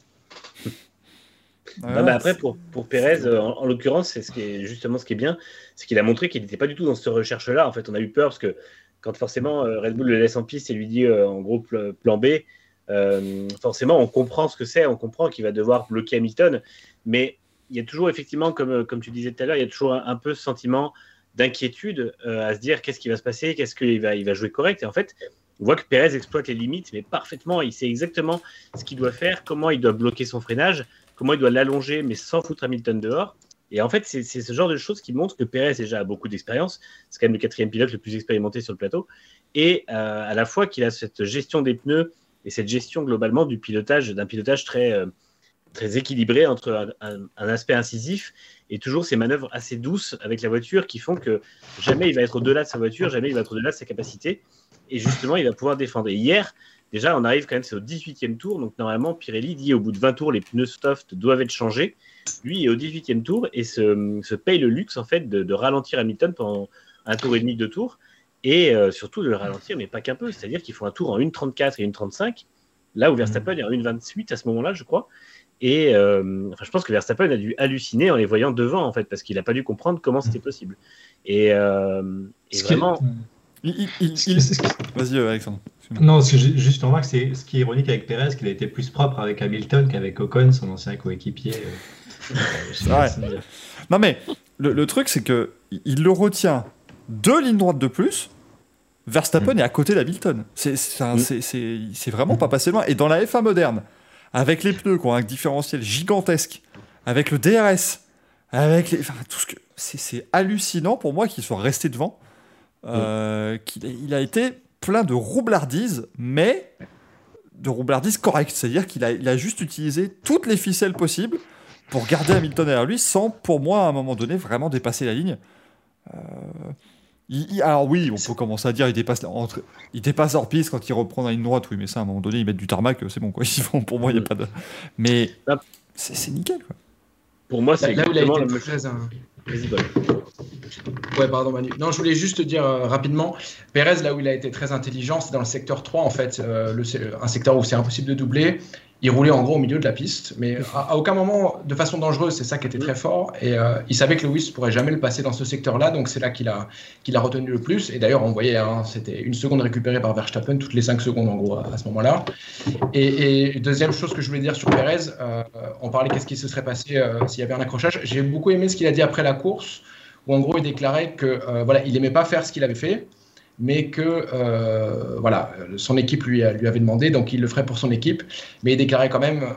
C'était pas une façon de présenter des excuses à Lewis, mais il disait en gros, je sais qu'il comprendra, je, le faisais pour mon équipe, et euh, en gros, si c'était à, refaire, je le referais. Mais euh, on, a, senti qu'il n'était pas à l'aise de faire ça non plus, de bloquer volontairement concurrence. Il, il comprendra d'autant plus Hamilton qu'il a fait la même chose en 2016. c'est exactement ce que je voulais dire. Il n'a pas à râler Sachant qu'en 2016, il roulait 8 secondes moins vite que ce qu'il pouvait dans le dernier secteur pour pouvoir euh, prendre ensuite le, le, large. Et voilà, donc honnêtement. Euh, c'était juste pour souligner la, souligner la mentalité de Perez, qui en plus d'avoir été propre en piste, j'avais trouvé avait été très clean dans ses déclarations aussi, euh, d'après course. Mais de toute façon, Perez a déjà. enfin a, été dans l'autre sens au Qatar, puisqu'il est, il est justement derrière Ocon qui défend pour qu'Alonso garde sa place sur le podium. Et on a vu que dans, la, dans le rôle d'attaquant, il est exactement aussi propre. C'est-à-dire que Pérez, c'est un vrai combattant en piste. Euh, et moi, je trouve que c'est un des plus beaux pilotes dans les duels. On a vu aussi en Turquie face à Hamilton, pourtant c'était sous la pluie et c'était vraiment euh, sur un fil à chaque fois. Et les deux sont restés euh, à la limite de la limite, mais c'est toujours quelque chose de très propre, avec des vraies contre-attaques. Avec même au Brésil, il l'a fait sur Hamilton aussi. À chaque fois, en fait, il y a toujours des contre-attaques de Pérez qui sont pas sorties de nulle part, mais qui sont très bien préparées. Il est, lui, exactement, sait comment perdre un virage pour gagner le suivant. Euh, et, là, en l'occurrence, hier, il n'a absolument pas à s'excuser auprès d'Hamilton. C'est très classe de sa part de dire je, le fais pour l'équipe. En l'occurrence, il le fait pour l'équipe parce que l'équipe l'a exactement recruté pour ça. Et je pense que Toto Wolf, quand il a vu ça et quand il a repensé notamment à ce que fait Bottas en, Russie face à Verstappen, il a dû verser une larme parce que aux Pays-Bas, ouais, aux Pays-Bas, il n'y a rien à voir et c'est, pour moi, ce qu'a fait Pérez hier, c'est du, Alonso en Hongrie. C'est pareil. C'est-à-dire, c'est un pilote qui sait exactement comment défendre. Et Bottas, on l'a encore vu hier dans le dernier tour, n'a pas cette capacité. Donc, c'est le gros problème pour un pilote de pointe. Et c'est ce qui coûte hier le, ce qui coûte très cher hier à Mercedes, puisque Bottas, en l'occurrence, offre ces arrêts-là à Verstappen en n'arrivant pas à monter en plus. Donc, euh, je, ne sais plus qui mettait ça dans le chat, je suis désolé. J'ai pas, pas noté le nom, mais j'ai le message qui dit en fait la saison s'est jouée en 2020 quand Red Bull a signé Perez et que Mercedes a prolongé Bottas. et, finalement, on, enfin, c'était un petit peu drôle parce que toute l'année, on a dit que les deux n'avaient finalement pas voix au chapitre dans, cette lutte. Hein, ils étaient totalement dépassés, que ce soit Perez ou que ce soit Bottas. Puis finalement, dernière course, bah, ils sont quand même. L'un des deux s'est rappelé au bon souvenir de, tout le monde et a dit écoutez, moi je suis quand même dans l'autre Red Bull et je vais aider mon équipier. Non, euh, la, saison elle s'est jouée en 1886 quand Carl Benz a déposé un brevet de voiture C'est joué quand Dieter Mateschitz a créé Red Bull en volant euh, le truc au Thaïlande. ça, devient un truc absolument incroyable. Et quand les parents de Nicolas Satifi se sont rencontrés aussi, du coup. Et oui. Et, quand on a inventé la Ford Model T, la première, voiture, la première voiture produite à grande échelle. Tu ressors tous les trucs où le. Tout simplement. J'avais pensé peut-être que je ferais ça. J'avais pensé faire le troll, vous savez, faire une vidéo. Euh, où c'est joué le titre, machin, et je lui dire à Abu Dhabi, voilà. Parce que c'est factuel. Là, par contre, c'est le titre, c'est joué là. Hein. C'est joué dans le dernier tour de la saison. Euh, parce que voilà, effectivement, Max Verstappen qui dépasse. On avait Brésil 2008 comme référence, mais là, on a, enfin, je pense que ça reste réellement du jamais vu. On a les deux prétendants au titre qui se sont dépassés dans le dernier tour du dernier Grand Prix de la saison pour jouer et décider qui va être champion du monde. C'est quand même assez, euh, assez euh, incroyable comme affaire. Pas mieux. Et bah là, ça et, en plus pour la victoire de la course. Et pour la victoire de la course en plus. Parce que là, c'est vrai que la FIA, Liberty Media, ça fait une semaine qu'ils nous vendent le winner takes all machin. Bon, bah voilà, effectivement, le vainqueur a pris le titre. Moi, ça a fonctionné. Le rendez-vous dans les virages de Canal aussi, très joli. Oui, bah oui, ça a failli se jouer dans le dernier virage. Voilà, il ne reste plus que ça maintenant. C'est que ce disait Paul, c'est aussi le. Pardon. Comme disait Paul, c'est aussi la, victoire qui, s'est jouée dans les tours et c'est arrivé qu'une fois en 10 ans. La dernière fois, c'était Autriche 2016 entre Hamilton et Rosberg. Donc, on a vraiment tout eu. Et c'était plus propre qu'Autriche 2016 parce que l'Autriche fut. Oui. Euh, très clairement, ce fut une, catastrophe absolue. Euh, mais voilà, c'est quand même la chose qu'on n'avait pas forcément prévue. Mais cette saison était tellement folle qu'il fallait certainement que ça se termine comme ça. Et au final, c'était donc dans ce dernier tour. Et alors, beaucoup ont critiqué un petit peu euh, Lewis Hamilton dans un tour en disant Mais pourquoi il défend pas sur Verstappen à ce moment-là? Mais en fait, s'il défend, s'il se met à l'intérieur à cette, à cette épingle-là, il réaccélère moins bien. Verstappen fait une bouchée de lui dans la ligne droite qui suit et il peut pas. voilà, il a perdu le titre à ce moment-là. Alors qu'ici, il laisse Verstappen prendre l'intérieur, il se positionne pour mieux ressortir dans la ligne droite qui suit et donc prendre l'aspiration, il se met à l'extérieur, ce qui lui permet de. Vous voyez, on en parlait tout à l'heure, de croiser la trajectoire de Verstappen. Là, ça s'est passé comme ça. Verstappen prend la corde, mais il va un petit peu large parce qu'il il freine sur l'intérieur. Hamilton croise et tout, et ça lui permet d'arriver côte à côte dans le grand virage à gauche. Si vous avez mis du banking, peut-être que l'issue du championnat aurait encore plus, euh, aurait encore été différente, qui sait. Sauf que ce, sauf ce, virage, il n'a pas, il a pas du tout été à la hauteur de ce qu'on, des attentes. Hein. Faut, quand même ah bah, nous vend Zandvoort et on arrive avec ce truc euh, tout plat, c'était un peu surprenant. Alors que à Jeddah, c'était bien le, virage euh, du bout de circuit qui était banqué, justement, il était pour le coup assez incliné, moins qu'à Zandvoort, mais c'était quand même intéressant. On a vu des beaux dépassements, notamment de Tsunoda à l'extérieur sur le terre. Mais là, effectivement, c'était en fait c'était plat. Même en F2, on l'a vu, il s'est rien passé dedans à part deux trois sorties de piste, mais c'était pas c'était extrêmement décevant. Il y a que Perez qui a réussi à repasser Hamilton dans ce virage-là, mais parce qu'Hamilton était hyper prudent, c'est tout. Exactement. Et puis il avait l'intérieur aussi. Je pense que l'intérieur était très important hein, dans, cette courbe-là, mais franchement, euh, je pense qu'on on va, rassurez-vous, on arrive hein, au chapitre FIA, ne vous en faites pas. Euh, il n'y aura pas beaucoup d'autres sujets de toute façon dans cette émission. Faire monter un peu la pression là. mais on est quand même d'accord, messieurs, que au moment où Hamilton euh, passe à l'extérieur, qu'ils sont à, 2 cm, ça se joue à, rien, on, a vibré comme jamais. Enfin, moi j'étais debout, hein, pas vous cacher. c'est hallucinant. C'est la F1 qu'on veut et la F1 qu'on aime, mais en fait, c'est cette saison, c'est pour ça que cette saison restera dans l'histoire pas, pas pour le, dénouement euh, de la safety car et toute cette histoire, pour, pour le fait que, encore une fois, ça s'est joué au bout du bout et mhm. que euh, on a eu un final des plus, euh, des plus épiques qu'on ait eu de, l'histoire. Donc tout a été fait tout le long. C'est vrai que des fois, tout le monde, enfin, des gens disent oui, on dirait que Liberty Media l'a fait exprès, mais il faut aussi comprendre qu'avec les deux pilotes qu'on avait qui étaient dans, le, dans la bataille, ça, ne pouvait que se finir comme ça. Et, ils, ont été au, ils ont été au niveau attendu jusqu'au bout. Et c'est vrai que c'est nous, finalement, qui avons été les plus euh, grands bénéficiaires de ça. Mmh. Bah, je sais pas vous, mais en fait, moi, c'est moins l'excitation que vraiment l'incrédulité qui a pris le pas parce que la course, elle a été elle a été relancée comme ça directement et c'est arrivé trop vite pour vraiment qu'on réalise tout ce qui était en train de se, jouer. Donc c'est vrai que oui, il y avait beaucoup d'excitation, mais il y avait un côté de se dire c'est pas possible. Le, la réalité n'est pas réaliste, on n'est pas en train de, vivre. Donc il y, avait quand Verstappen vraiment est passé devant, on dit mais voilà, ça arrive. Il y, voilà, il y avait vraiment un côté euh, bouche bée, incrédulité, je pense, qui est, tout cas, chez moi, sur le moment, c'est ce qui a pris le, dessus. Moi, c'était un peu avant, malheureusement. C'est quand euh, on a autorisé les, les, voitures à se dédoubler nouveau et reprendre le, le tour de, de retard. Je me suis dit que c'était cuit pour, euh, pour les bis. Ouais, c'est on, va, en parler. Voilà, on va mettre les pieds dans le plat. Hein. On, voilà. On, va y aller. Est-ce qu'on est 2000 sur en live là Pas encore 2000 Oui, voilà. on vous laisse. Tant qu'on n'est pas 2000, on parle pas de Michael Messi. Ah, vous débrouillez. moi, je peux vous faire 25 minutes sur la course de Lance Stroll, si vous voulez. On a rien à faire. Moi. Ah bah, c'était son centième. C'était son centième. On n'en a pas assez parlé. Alors, on en parle. Déjà 100. non, mais c'est le, chiffre. En fait, il est déjà à 100 Grands Prix. C'est fou. En même temps, oui, 100 Grands Prix aujourd'hui, ça va être. Dans les, dans les, saisons à venir, ça va être quoi 3, 3 saisons à peu près Avec les, 35 courses que nous mettra Ross Brown chaque année. ça va être formidable. D'ailleurs, Ross Brown, hein, qui euh, donc, risque fort de quitter son, son poste en 2022. Moi, je ne sais pas qui ils vont mettre à la place dans le rôle de Jacques Martin. Mais bon, écoutez, il faut évidemment maintenant parler de, de la FIA parce que. On avait, je, je pense honnêtement qu'on avait évoqué l'accrochage entre les deux sans jamais réellement y croire, en disant allez, comme ça, au moins, euh, on, était, euh, on avait couvert toutes les bases, mais il y avait quand même un scénario où on était tous d'accord pour dire qu'il ne fallait surtout pas que ça se passe comme ça. C'est un scénario où l'arbitre venait prendre une décision, venait jouer euh, partie prenante dans le scénario. Et très honnêtement, début de course, quand Verstappen attaque, je, sens venir le truc de ça y est. La FIA va prendre une décision. Bon, c'est tout début de course, donc ça peut ne pas avoir une incidence folle, mais ça y est. Et en fait, finalement, Let them race, machin, Michael Messi qui, qui réussit en plus à recevoir les jérémiades de tous les côtés, qui dit non, taisez-vous, merci, hop, on continue la course. Formidable. Bon. Bon, la, VSC prend déjà un petit peu de temps à se mettre en route, mais ça, après, bon, voilà, c'est la FIA moderne, faut pas s'inquiéter.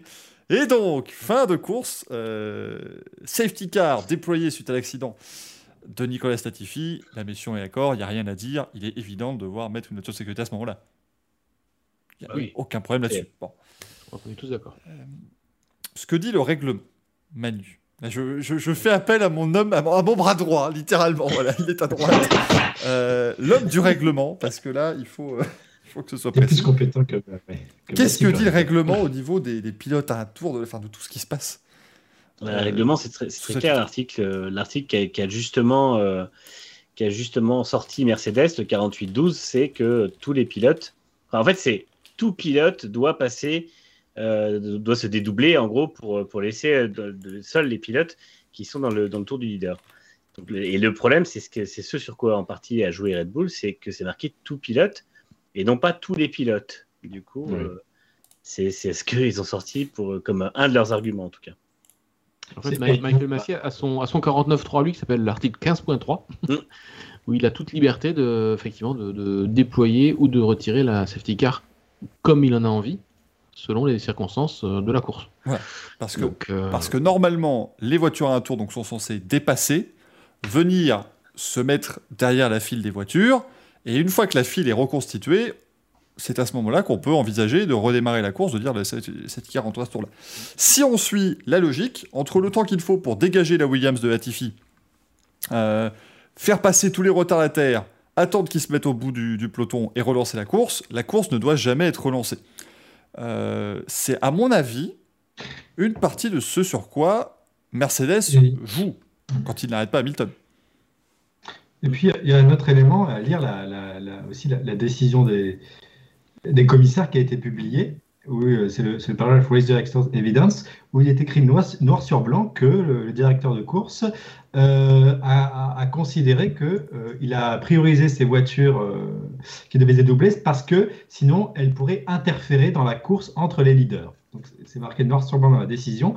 Et dans le paragraphe d'après, il est écrit que le, le, directeur de course a aussi déclaré qu'il a été longtemps, que les équipes ont trouvé il y a longtemps un accord toutes les équipes, insiste-t-il, que autant que possible, il était hautement désirable, donc je continue à citer la, décision, il était hautement désirable pour la course de finir ce qu'ils appellent une condition verte, c'est-à-dire sous drapeau vert, pas sous safety Donc il est écrit noir sur blanc qu'il n'y avait pas que le règlement, il y avait aussi l'esprit du règlement, il n'y avait pas que la lettre du règlement, il y avait aussi son esprit. Et cet accord, qui ne figure dans aucun règlement, mais qui aurait été verbal, un gentleman agreement, qui aurait été dit il y a longtemps. Il dit, euh, le, euh, c'était pas juste avant la course, c'était, je sais pas, on imagine peut-être qu'il y y a 4 ans, qu'une course devait d'une part le règlement devait d'une part prioriser les leaders, une sorte de, règlement spécial de traitement de faveur, et d'autre part finir la course sous drapeau vert. Donc ces deux éléments, euh, certains disent euh, peut-être qu'il a pensé au leader, peut-être qu'il a pensé à finir la course au drapeau vert. Ben, c'est vrai, euh, c'est écrit dans la décision des, des commissaires noir sur blanc. ça n'a pas été toujours le cas, parce que je rappelle qu'en 2012, deux tours avant la fin, Di Resta s'était craché mmh. violemment euh, et on n'avait pas eu la, toute, la toute fin d'un duel entre, à distance entre Vettel et Alonso. Alors certes, c'était deux tours avant et non pas euh, trois, quatre tours avant, mais il y avait autant de matière à finir la course sur ces petits cas. Donc oui, très clairement, il y avait un traitement de faveur pour les leaders et un traitement de faveur pour finir la, pour finir la course sous drapeau vert. C'est écrit encore une fois noir sur blanc. On peut même s'étonner que ce soit écrit parce que c'est au-delà du, règlement. Et à mon avis, euh, Mercedes, les avocats de Mercedes, notamment Polaris, que, les amateurs de foot connaissent bien, puisque c'est lui qui a euh, euh, fait suspendre le bannissement de, Manchester City mhm. en, Ligue des Champions avec une très très lourde amende pour, pour l'UFA. Donc je pense que Mercedes va aussi se baser sur ces, éléments. Alors vous me parlez d'un accord verbal il y a 4 ans, mais qu'est-ce que ça a à faire? Il y, a, le règlement, oui ou non? Voilà, mais ah. c'est que dans, dans, cette situation en plus, parce que certes évidemment on en parle parce que ça a influé directement sur la lutte pour le titre, mais par exemple, euh, je prends l'exemple de Daniel Ricciardo, qui, bon, pouvait peut-être jouer, euh, voilà, il pouvait peut-être reprendre des points ou quoi que ce soit, mais lui, bah, il a jamais passé la safety car. donc, il, donc il se retrouve à un tour. Euh, enfin voilà, c'est ça a joué sur tout le peloton, même si évidemment, bah. Franck, on regardait surtout les deux premiers. Alors moi, moi j'ai deux problèmes avec cette décision-là, c'est qu'effectivement, on a favorisé le show, du coup, clairement, par rapport à la, au règlement et à la sécurité. Euh, pourquoi on autorise euh, Hamilton et Verstappen à avoir une lutte sur le dernier tour et pas pourquoi pas Sainz euh, aussi pour être aussi libéré des voitures qui étaient devant lui parce que lui aussi a voulu vouloir attaquer Verstappen. Qui, qui l'aurait empêché d'aller d'aller attaquer Verstappen? Voilà donc moi c'est moi en fait mon gros problème c'est pas tellement la safety car ou le fait que euh, qu'il y ait des voitures qui, qui soient des doubles, parce que le règlement autorise effectivement à les faire dépasser, c'est qu'effectivement il n'y a qu'une partie des voitures qui ont été autorisées à être, dépassées. Mais l'autre problème pour moi, et c'est là-dessus que j'attends encore l'explication de, Michael Massey, et Michael Massey n'a pas fait son débrief euh, traditionnel de, de, fin de course, c'est pourquoi il y a une première décision qui dit les voitures ne se dédoublent pas, elles restent comme ceci elle reste dans cette position-là. On relance à ce moment-là comme ça, et, tant mieux. Ça fait un petit challenge pour, pour Max aussi. Euh, Max, il, a l'avantage des, pneus rouges, il peut, il peut passer euh, les 3-4 retardataires, à, disons, il va peut-être prendre une ou deux lignes droites pour les passer, parce que savent, les, les, pilotes devant lui savent quel, quel est l'enjeu, et ça se passe sur, les, sur, les, sur le deuxième tiers ou le, et le troisième tiers du circuit. Mais non, on n'a pas, on pas eu ça du tout. On a, on a, eu la, on a favorisé le show, clairement. Euh, et soyons clairs, soyons nets, quand, la décision est tombée, euh, puisqu'on suit la course forcément avec, Manu ensemble, euh, on savait pertinemment que quand Michael Massey a donné l'autorisation aux, voitures de se rapprocher, enfin de Hamilton et Verstappen de se rapprocher, que Verstappen se retrouvait dans une position ultra favorable pour le dernier tour, sachant qu'il avait les pneus neufs, tendres, et que Hamilton était en dur usé. Donc je veux dire, c'est consciemment ou inconsciemment, euh, Michael A, donné en fait une priorisation à un pilote par rapport à un autre. Et euh, le fait de vouloir jouer le show, de ne vouloir dédoubler qu'une partie des, voitures, pour, pour, moi, ça, ça pose vraiment un, gros problème au sein de la FIA qu'il va falloir, qu'il va falloir régler. Hein. Ça, ça c'est clair. Euh, maintenant, euh, est-ce que ça aurait changé quelque chose si on avait autorisé toutes les voitures à repasser? Tant pis si elles vont pas jusqu'au fond du peloton au moins ça aurait été peut-être un peu plus clean en termes de décision. C'est-à-dire, ok, bah, tout le monde passe, et vous rejoignez pas le reste du peloton, c'est pas grave, mais au moins les, tous ceux qui sont au même tour sont les uns derrière les autres. Et en ce moment-là, effectivement, tous les pilotes étaient dans la même condition pour, pour attaquer le dernier tour. Mais, encore une fois, là, mais, mais, là, c'était deux décisions contradictoires, plus quand la décision était prise, euh, elle n'était pas complète. Donc pour moi, la FIA doit s'expliquer là-dessus. Bah, en fait, euh, pour moi, elle s'est déjà expliqué. C'est écrit euh, dans, le Asiatic. Encore une fois, il y avait deux volontés. Un, ne pas faire en sorte que d'autres voitures interfèrent avec les leaders. Et deux, faire en sorte que la course se finisse sous drapeau vert. Et pourquoi est-ce qu'il a changé d'avis? Mais c'est un leader. Mais le pro... un leader. non, non, non, non, avec les leaders pour le titre. Bah oui, mais, ah, mais ça, ça c'est pas. Ils sont pas censés. Ils sont pas censés jouer comme ça. Sinon, on fait comme dans Cars et on fait une finale avec les deux et puis les autres, on les enlève tous, et puis comme ça, ils font juste leur tour de circuit. Non, mais Franck, tu, tu suis exactement. Non, mais je, je, dis pas que c'est fondé, je dis que c'est vraiment les explications données par la FIA. Et à mon avis, il a dû se dire, bah, en fait, j'ai pas le temps. le, fait de vouloir finir la course au drapeau vert a d'abord pris le pas sur euh, toute autre chose. Donc c'est pour ça qu'il a dit, bah voilà, les voitures n'ont pas le temps de doubler, donc on va relancer la course comme ça. Puis ensuite, il a réalisé qu'il pouvait euh, satisfaire la deuxième exigence ou la deuxième possibilité, c'est-à-dire faire en sorte que d'autres voitures n'interfèrent pas, qu'il pouvait faire les deux à la fois, alors qu'il pensait qu'il pouvait faire que la première. Et c'est pour ça qu'il a changé d'avis. Il a réalisé qu'il avait le temps pour réaliser ces, ces, deux exigences, le drapeau vert et aucune voiture qui n'interfère avec les leaders. Et à mon avis, c'est ça qui explique d'une part pourquoi que les deux leaders ont eu le droit d'avoir d'être l'un derrière l'autre, et d'autre part, ce changement d'avis. Honnêtement, allez, qu'on favorise le spectacle, c'est c'est discutable, mais à la rigueur, bon, je le comprends. Euh, voilà, bon, ça, je peux l'entendre. Moi, le, vrai problème que j'ai, et c'est là où ça cristallise la majeure partie de ce que je n'aime pas chez Michael Maisy et chez sa manière de gérer les choses, c'est qu'il donne une consigne très claire. Il y a le message qui s'affiche les voitures retardataires ne passeront pas. Et normalement, quand tu es l'arbitre de ton sport, c'est terminé à ce moment-là. Basta. Sauf que ce qui se passe ici, c'est que Michael Maisy, en fait, après, je donne ce qui est mon interprétation. Après, voilà, je, ne suis pas, je ne suis pas encore dans le bureau de la FIA, sinon je peux vous garantir qu'il y aurait eu des. il se serait passé des choses qui auraient été vues en Vision et qui auraient peut-être pas été à mon, à mon avantage. Mais ce qui, pour moi s'est passé, c'est que Mézi arrive à ce moment-là et je suis tout à fait d'accord avec le fait qu'il n'a pas un job facile à ce moment-là. Et il y a cinq tours de la finale du championnat du monde. Il y en a un qui se met au tas, là il se dit Mon Dieu, qu'est-ce qui se passe Et ça, je comprends, mais à, ce moment-là, je pense qu'il est débordé. Il lance la autosécurité et il veut prendre cette décision très rapidement pour donner peut-être l'impression de voilà, je suis, euh, euh, je suis en, contrôle du, du, truc. Donc il dit Les voitures à un tour ne pourront pas dépasser. Et c'est à ce moment-là Christian Horner vient le voir en lui disant écoute, euh, Michael, ce que tu fais, c'est n'importe quoi. Et là, on entend Michael Maisy, et c'est là où j'ai beaucoup de mal, c'est qu'on l'entend être complètement perdu et dire non, non, mais attends, Christian, donne-moi deux secondes. Euh, moi, d'abord, ce qui m'intéresse, c'est de gérer l'incident. Mais dans ce cas-là, moi, je suis d'accord. Gère ton incident en piste. Et ce qu'il aurait dû faire, selon moi, c'est faire en fait l'ordre des choses, c'est-à-dire gérer l'incident en piste. Et une fois qu'il est sûr que tout est praticable, comment on fait le restart? Comment on organise le truc? Mais il a voulu d'abord organiser son restart, donc il l'a fait. Mais ensuite, Red Bull est venu, euh, est venu gueuler, ce qui peut être vu comme étant à raison, parce que bon, ça fait euh, des années maintenant que cette règle existe, et pour la première fois, on l'appliquerait pas comme elle est censée être, faite. Donc je peux comprendre qu'il soit, soit pas content à ce moment-là. Et ensuite, bah, parce que Red Bull est venu râler, machin, il commence à faire ce truc. Et, c'est ça, ça reprend en fait le côté euh, marchand de tapis qu'on avait vu à, à Jeddah, ça reprend un peu tout ça pour moi. C'est-à-dire qu'il prend une décision, mais il va se contredire deux secondes après parce que, voilà, ceci, cela.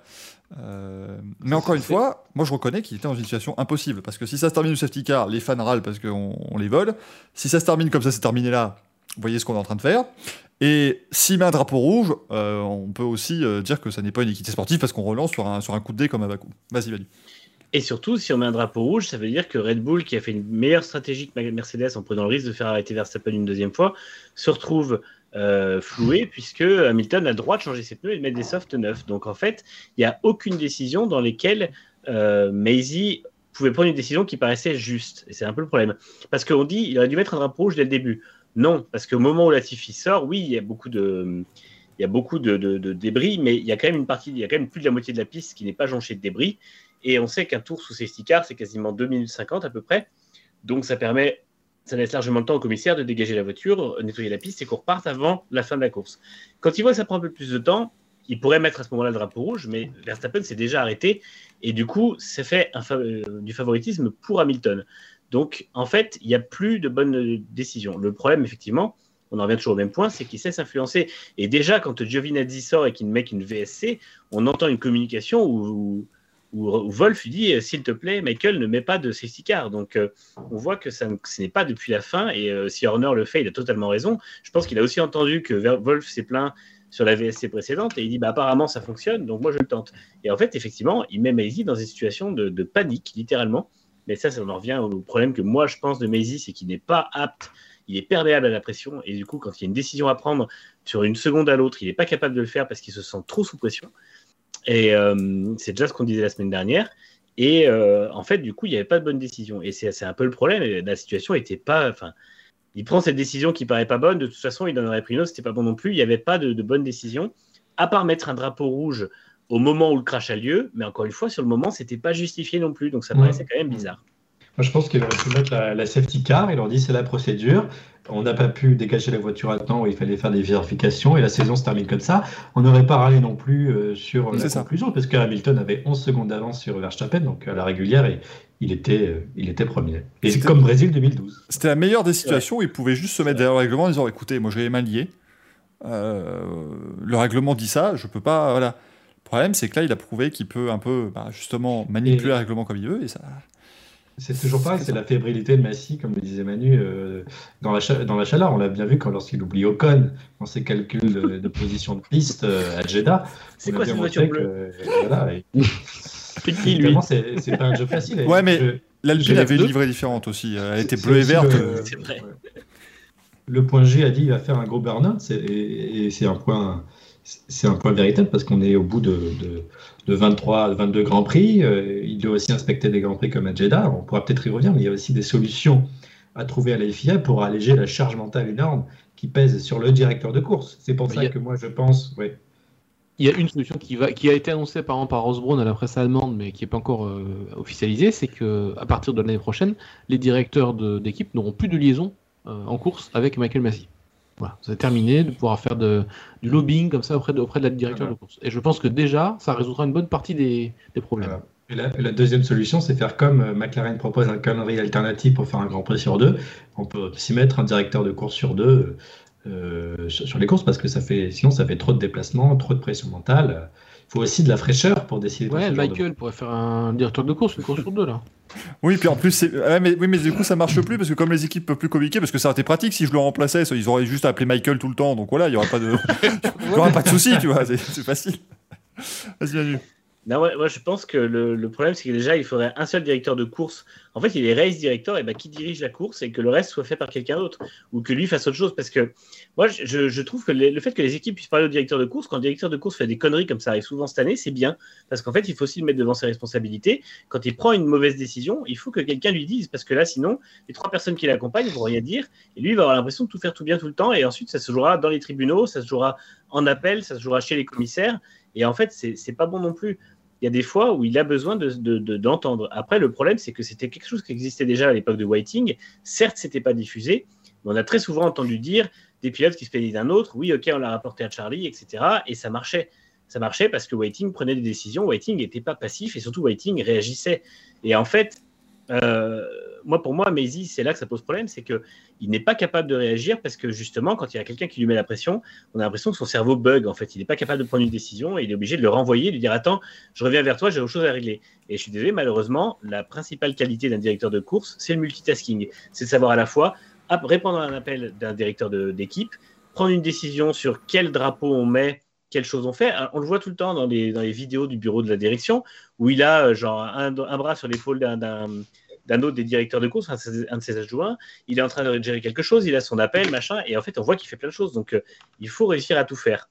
après, je comprends que c'est un boulot qui est compliqué, mais il est payé pour ça, il a candidaté au poste. En l'occurrence, il a candidaté pour rester une fois qu'il a eu le poste par, hasard, et euh, c'est comme ça. Donc, moi, c'est, je trouve que le, problème de Maisie aujourd'hui, c'est qu'il en vient à bousculer l'intégrité du sport là où en fait elle devrait pas l'être, c'est-à-dire que tout le monde croit que c'est un complot à cause de son incompétence.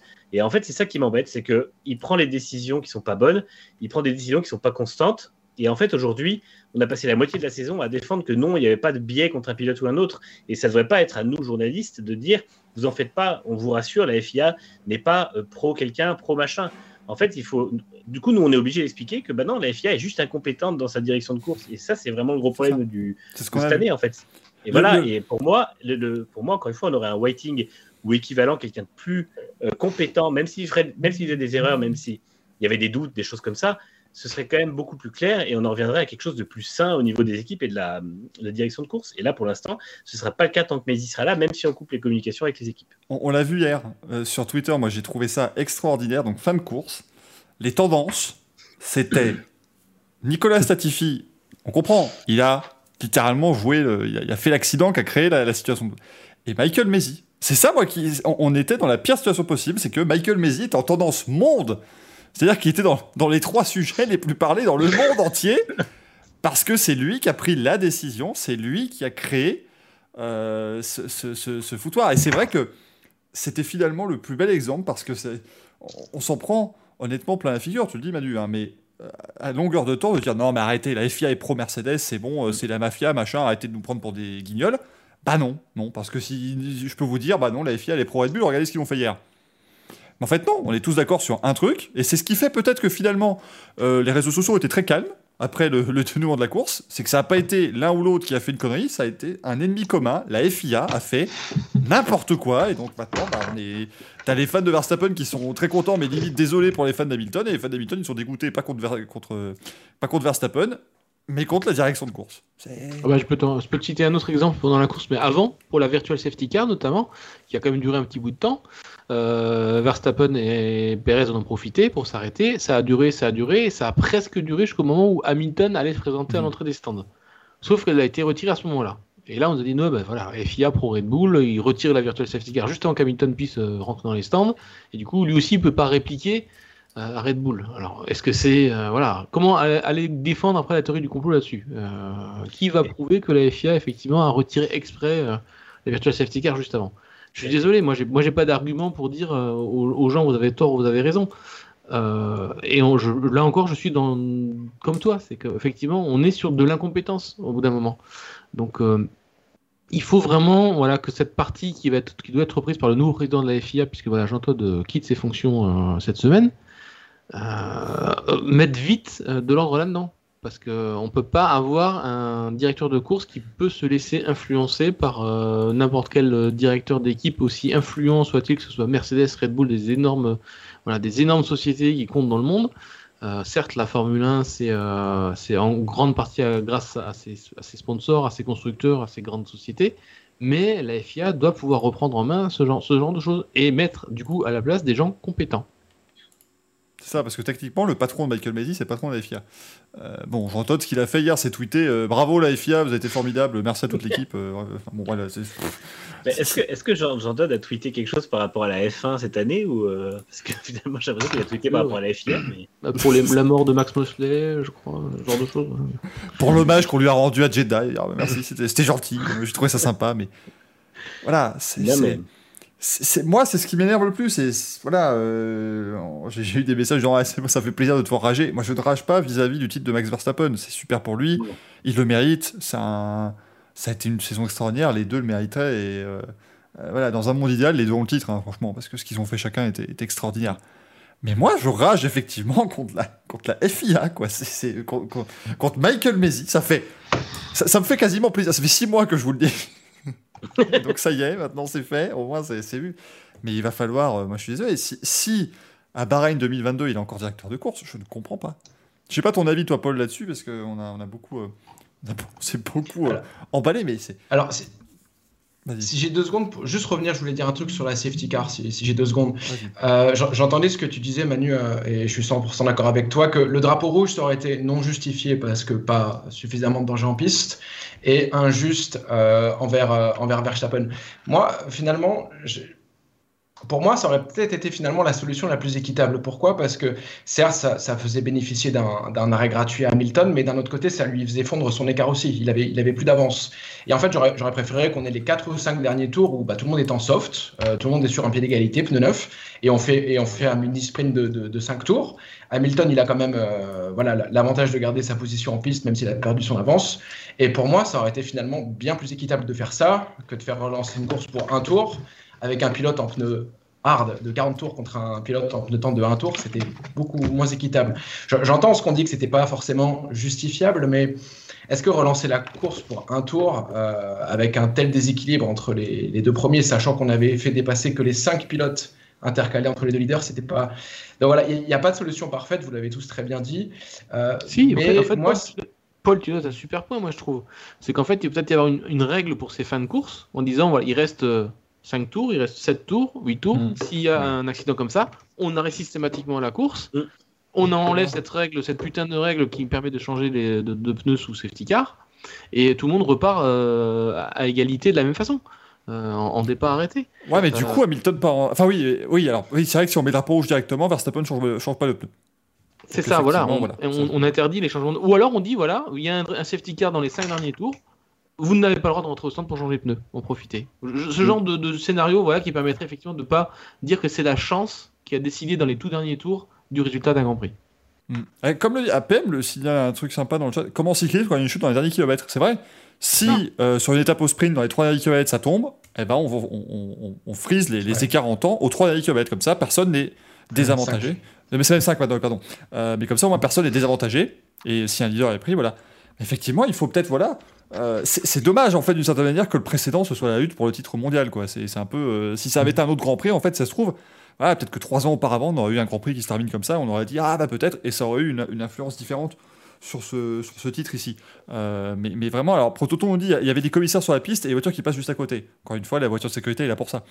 Euh, sinon, mais tout, ça pour, tout ça pour dire que si on avait peut-être eu aussi les commissaires de Monaco, sans rien enlever à ceux d'Abu Dhabi, qui sont vraiment les, meilleurs du monde, peut-être que la course serait repartie un peu avant, peut-être qu'on n'aurait pas eu ce, drame de, des voitures qui, qui, ne qui ne pas. Donc il y a peut-être aussi un sujet sur la formation des, commissaires dans les nouveaux pays ou dans les, pays qui n'ont pas de, tradition forte euh, en Formule 1. On, nous dit, on nous dit au cyclisme, on frise de temps, mais le vainqueur d'étape, c'est pas le mec par terre. Non, mais oui, non, mais vous comprenez, mais je veux dire, ça prouve qu'on peut, on adapte les règles sur des situations très précises, évidemment, ce serait génial. Les, les 5 derniers kilomètres, tout le monde qui se frotte pour se mettre par terre, pour dire bah, c'est bon, j'ai gagné. game, 1, 2, 3, soleil. Premier qui tape le sol, il a gagné. Donc à un moment donné, euh, ça a eu du spectacle. Euh, mais, mais voilà, après, encore une fois, on ne dit, euh, on peut pas dire que Max a gagné par chance. Non, mais il, comment dire En fait, Ah, c'est si, pas. Même Red, même Red Bull dit qu'ils ont quand même la Voilà, chance. ils l'ont dit. De toute façon, c'est vrai qu'à partir du moment où Red Mais- Bull, où Christian Horner dit, je lui ai dit à la radio qu'il fallait un miracle, le miracle est arrivé.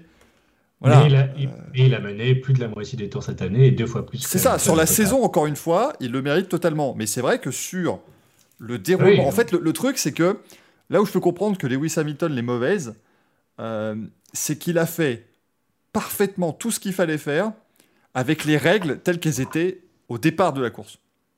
C'est en fait ça le, le truc, si vous voulez. C'est qu'on on roule avec un, un règlement sportif qui est écrit comme il est écrit. Et à partir du moment où on le déroule comme c'est écrit, bah, il fait tout parfaitement dans le Grand Prix. Et même Mercedes, ils, ne pouvaient pas l'arrêter. Hamilton.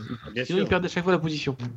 Ils ont fait aucune faute, ni Hamilton, ni Mercedes. Voilà. Donc, ils n'ont fait aucune faute et ils le perdent quand même parce que l'arbitre a décidé de réécrire les règles en cours de route. Et c'est ça, en fait, je pense, où, où c'est où c'est compliqué, Manu. Ouais, il y a un truc que je comprends pas en fait dans cette règle des pilotes qui, se, qui ont le droit de se dédoubler. Alors, ce serait un peu moche pour eux, mais au bout d'un moment, ils sont en train de se prendre un tour. Est-ce qu'on ne devrait pas mettre tout le monde, ceux qui sont à un tour du leader, en fait, et ben on les refout en arrière de peloton parce que comme ça, ça faire, on les décale sur le côté de la piste. Ceux qui sont pas encore à un tour passent, et ensuite on remet les gens dans l'ordre. Et c'est-à-dire que ça évite de devoir laisser passer les voitures, leur laisser prendre du temps, etc. Ça fait des années et des années qu'on perd des minutes complètes sous safety car dans chaque course où il y a une intervention de safety car parce que il faut que les pilotes qui sont à un tour reprennent leur tour. Non, je suis désolé, ils sont à un tour, tant pis pour eux, ils y, re- ils y restent et on les met en arrière de peloton. Et comme ça, on perdra, allez, euh, 200 mètres, 300 mètres, où bah, en fait on dit aux voitures, voilà, maintenant les voitures qui sont euh, lapées se mettent à gauche, celles qui sont encore dans le tour se mettent à droite, celles qui sont à gauche ralentissent, se mettent derrière la file et terminé. Ça C'est ça. Et prendrait sur une ligne 15 droite. secondes. Et sur une ligne droite, évidemment. Et ça prendrait 15 secondes. De toute façon, tous les circuits Tilke ont des lignes droites opposées, donc il y aurait le temps. Et comme ça, c'est réglé. Je veux dire, il y a vraiment pas d'autre solution. Et en fait, on n'en serait pas à... Parce que là, en fait, finalement, Ma- Maisie est déjà lent à la réaction sur euh, l'entrée de la safety car, sur, sur la décision, sur le, le changement de décision. Et en plus, la décision est, lent- lente à faire. C'est exactement pour ça que au moment où il change sa décision, il se rend compte que, bah, non, il n'y a pas le temps. Parce que c'est vrai qu'au moment où il décide d'inverser sa décision et de reprendre le règlement, euh, bah, il se rend compte qu'il ne peut pas l'appliquer. Donc, il l'applique qu'à moitié. Et c'est ça qui est complètement con. Alors que s'il y avait finalement la, possibilité de dire tous ceux qui sont à tour se mettent à gauche et laissent passer les autres, et ben en fait, on aurait eu le temps d'avoir un final digne de ce nom. Et en plus, encore une fois, on ne perdrait pas autant de tours et autant de temps à chaque fois qu'il y a un safety car, ce qui est quand même très souvent cette année, puisque dès qu'il y a un incident, on met un safety car, et ce serait plus, euh, plus facile. Quoi. Donc, je Ou les autoriser à que- se dédoubler plus tôt. Je, veux dire- je veux dire, ils Bah, savent qu'il y a un problème- qu'il y a un incident en cours de résolution quelque part sur la piste. On, si on leur dit d'aller se dédoubler euh, dès le départ, entre guillemets, ou pas tout à fait dès le départ, et que la piste est praticable pour le faire, Ouais. Ouais, mais Imola, Imola 2020. Et L'an dernier, Imola, Stroll est à deux doigts de, fracasser un commissaire, et de même que Pérez euh, est à deux doigts de fracasser un Parce qu'ils doivent bombarder 2019. pour euh, rejoindre le peloton. C'est Ils ça sont obligés de se mettre en rythme de course à ce moment-là, donc c'est compliqué. Et, euh, Moi, je suis, moi, je suis d'accord avec l'idée, effectivement, de dire bah, écoutez, vous êtes pris un tour, euh, bah, vous le gardez, enfin voilà, vous mettez derrière, et puis, et puis basta, quoi. Ça, ça avait été retoqué parce que pour le live timing, c'était pas évident, et aussi parce que du coup, euh, ils, ils avaient un tour d'essence en moins, donc ils pouvaient attaquer plus sur les modes moteurs. Enfin bref. Oui, bah, ils sont à un tour, ils gagnent l'avantage. Franchement, c'est, en fait, ce qui m'énerve avec la FIA, c'est très souvent le cas, et ça, c'est tout le temps que ça arrive. En fait, ils, ils prennent des arguments en disant on peut pas faire ça parce que ça, ça crée des, des problèmes, en gardant des règles qui créent des plus gros problèmes. En fait, c'est, c'est- c'est complètement con. Les mecs sont à un tour, oui, ils ont un avantage de carburant, mais ils sont à un tour quand même, donc tant pis. Et en fait, c'est, Ah. c'est dommage. Et en plus, comme tu dis, maintenant, les, mo- les modes moteurs n'existent plus, donc il n'y a pas non plus. euh, Enfin, il n'y a pas non plus de, de- de miracle à faire de leur part. Donc c'est, Non, mais qui, qui contacte la NASCAR hein, s'il y a un problème de live timing. Je veux dire, ils arrivent très Ouais, bien eux, bien, avec les voitures derrière. hein, Et- je veux dire, enfin, c'est- Et puis, c'est- si Jean, si Jean Todt revient en Formule 1, il aura son chronomètre autour du cou et puis il pourra le faire lui-même. le- C'est comme ça, tac, la Tiffy, c'est bon, voilà, il se met la fin.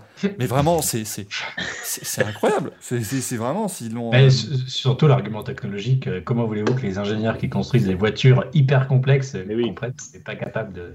Et puis on est en 2021, les live timing, putain, c'est des transpondeurs, je veux dire, c'est pas compliqué quoi. Le, le chronomètre aujourd'hui, il, il time. Nous, on, a, le- on, on voit le millième de seconde, mais ils sont capables d'aller au. Je crois maintenant, c'est 5 chiffres derrière la virgule. Ça va, quoi. Ils, ils devraient arriver à gérer avec une voiture qui se fait dépasser par les autres à un tour, quoi. C'est- Ça me paraît quand même relativement simple. Cela dit, hier, le live timing a rendu l'âme pour les 10 derniers tours. hein, donc, euh, C'est ça. Ah, bah, il a vu le truc qui arrivait. Netflix aussi. Netflix a débranché aussi. Donc, euh, euh, mais, là où je suis aussi d'accord, effectivement, Manu, c'est avec le, timing à chaque fois. euh, parce que moi, je me rappelle à l'époque, quand, c'était encore Charlie Whiting, quand il y avait un, incident, un, gros incident, c'était safety car dans la seconde. Et là, la première image qu'on voit, c'est Latifi, il est contre un rail, euh, la voiture en travers de la piste. À un moment donné, il faut pas, faut pas prendre 3 heures pour se rendre compte qu'il faut mettre une voiture de sécurité à ce moment-là. Quoi. Euh, ou peut-être une virtuelle safety car, mais encore, il est littéralement à l'endroit où les voitures sortent du virage. Donc non. Pour, pour moi, c'est pas, pas compliqué à prendre comme décision. Moi, j'en reviens à Bakou. Euh, Bakou, il met un tour. euh, les- le- le Oui. dra- le- il y a un crash dans la ligne droite.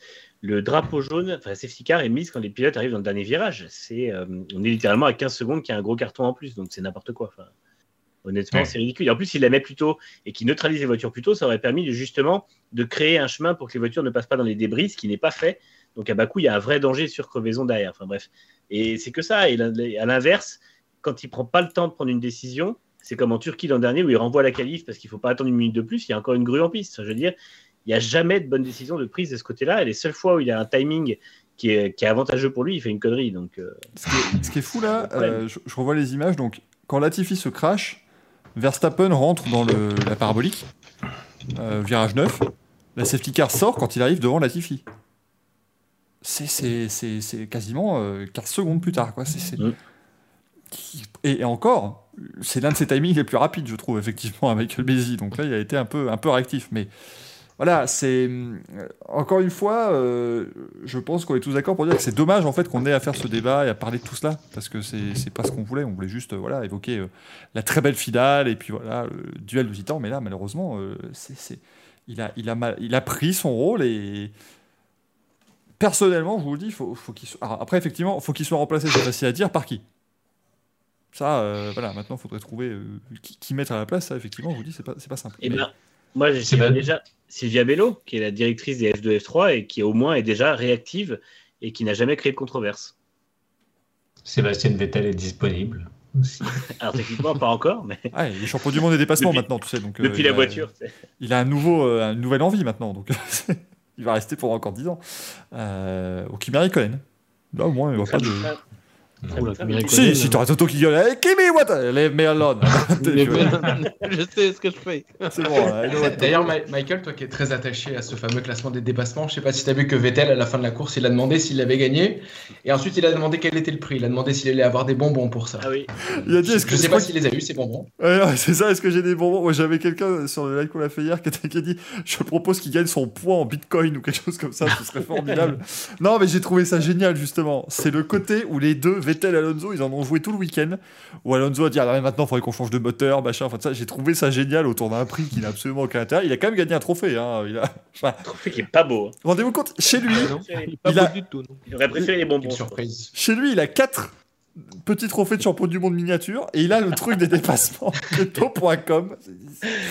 Il se Ça demande ce fait que ça fout un titre de, de vice-champion pour Fernando. Ah, Lewis aussi a eu un titre euh, ce week-end. Il a eu le DHL Fast Slap Awards quand même. Il repart pas, Ah. il repart pas les mains vides. Ouais, bah, déjà, un déjà, que, déjà que un Grand Prix sur deux, il repart avec un pneu. Alors maintenant, en plus, il repart avec une petite coupette. Donc euh, voilà, c'est formidable. On espère qu'il va encore nous créer des champions. Enfin, d'ailleurs, il y aura sans doute un nouveau titre aussi. hein, le titre, euh, le Grand Chelem, le champion du monde des courses sprint, machin, tout ça, ça va être encore, euh, ça, ça va être encore fabuleux. hein. D'ailleurs, on est d'accord. Après, je pense qu'effectivement, peut-être que la fin de course a fait que ça a été empêché. J'ai trouvé dommage qu'ils aient utilisé pendant tout le week-end le trophée du champion du monde de Formule 1. Il était partout, c'était Oui. génial. Oui. Et ils l'ont pas remis à Max Verstappen à arriver. Mm. J'ai trouvé ça vraiment bête. Bah, C'est- à cause de Michael Massey. Bah, c'est ça, c'est ce qui se disait. euh, voilà, parce qu'effectivement, Mercedes a ensuite porté réclamation contre le résultat de la course.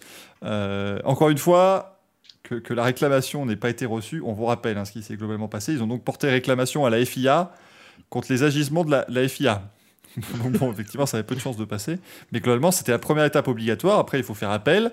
Et de fil en aiguille, on se retrouve devant le tribunal arbitral du sport. Maintenant, Mercedes part quand même sur le côté de dire allez, il est champion du monde, on va se retirer. Et là, le, le point que tu soulèves, Michael, il est intéressant parce qu'en fait, il, il nous dit qu'il n'y a pas de séparation des pouvoirs à la FIA, c'est-à-dire que le pouvoir euh, exécutif, euh, Michael Massey, euh, est en même temps le pouvoir judiciaire, c'est-à-dire que c'est lui qui va, qui va décider euh, des, des- des suites entre guillemets judiciaires qui sont données. C'est en même temps le pouvoir législatif puisque c'est la FIA qui, qui, qui définit les, les règles. Et, et, euh, Alors, Et la cour d'appel est indépendante quand même, Alex. comment? Vraiment, la cour d'appel est indépendante. C'est des, des, des personnes, des juges indépendants de la FIA qui. Oui, mais après, normalement, c'est les juridictions européennes qui vont vraiment juger le degré d'indépendance. On l'avait plusieurs fois, même à la CEDH et la CIGU, euh, dire que les, les ju- juridictions n'étaient pas vraiment indépendantes. C'est d'ailleurs ce point et euh, cette séparation des pouvoirs qui va amener, on en a parlé rapidement, mais le, remaniement à la FOM, où euh, il y a des équipes techniques à la, FOM qui elles-mêmes participent à la définition des règles. Et toutes ces équipes techniques vont rebasculer à la FIA pour qu'il y ait pas de, pour qu'il y ait vraiment une séparation des pouvoirs entre le, le spectacle et le règlement euh, technique. Et, et c'est vraiment un point, à mon avis, que peut arriver Mercedes si jamais ça va vraiment très loin et au sommet. euh, mais euh, encore une fois, ça a fini comme ça. hein. Avec Polaris, le même avocat que Mercedes, ça a fini comme ça pour Manchester City. Donc cet aspect d'absence de séparation des pouvoirs qui est, qui flagrante à la FIA, mais comme dans d'autres sports d'ailleurs, ça, ça peut vraiment être un point à soulever. Là, on rentre plus du tout dans la, dans, la Formule 1, c'est dommage, hein, parce que je crois qu'il y a un précédent au NASCAR où que- quelqu'un a eu son titre, euh, Michael pourrait le dire, mais des années après. Donc là, on se traînerait sur des années, mais c'est, c'est, voilà, même la femme est consciente de ce problème, elle qui a procédé à, des changements.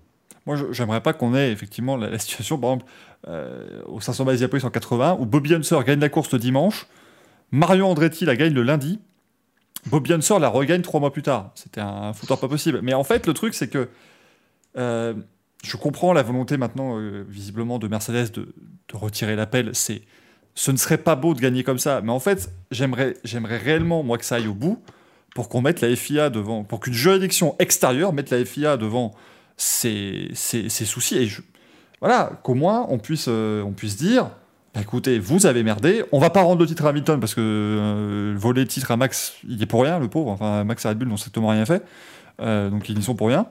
Mais euh, de dire bah écoutez, euh, il s'est passé quelque chose qui n'est pas normal.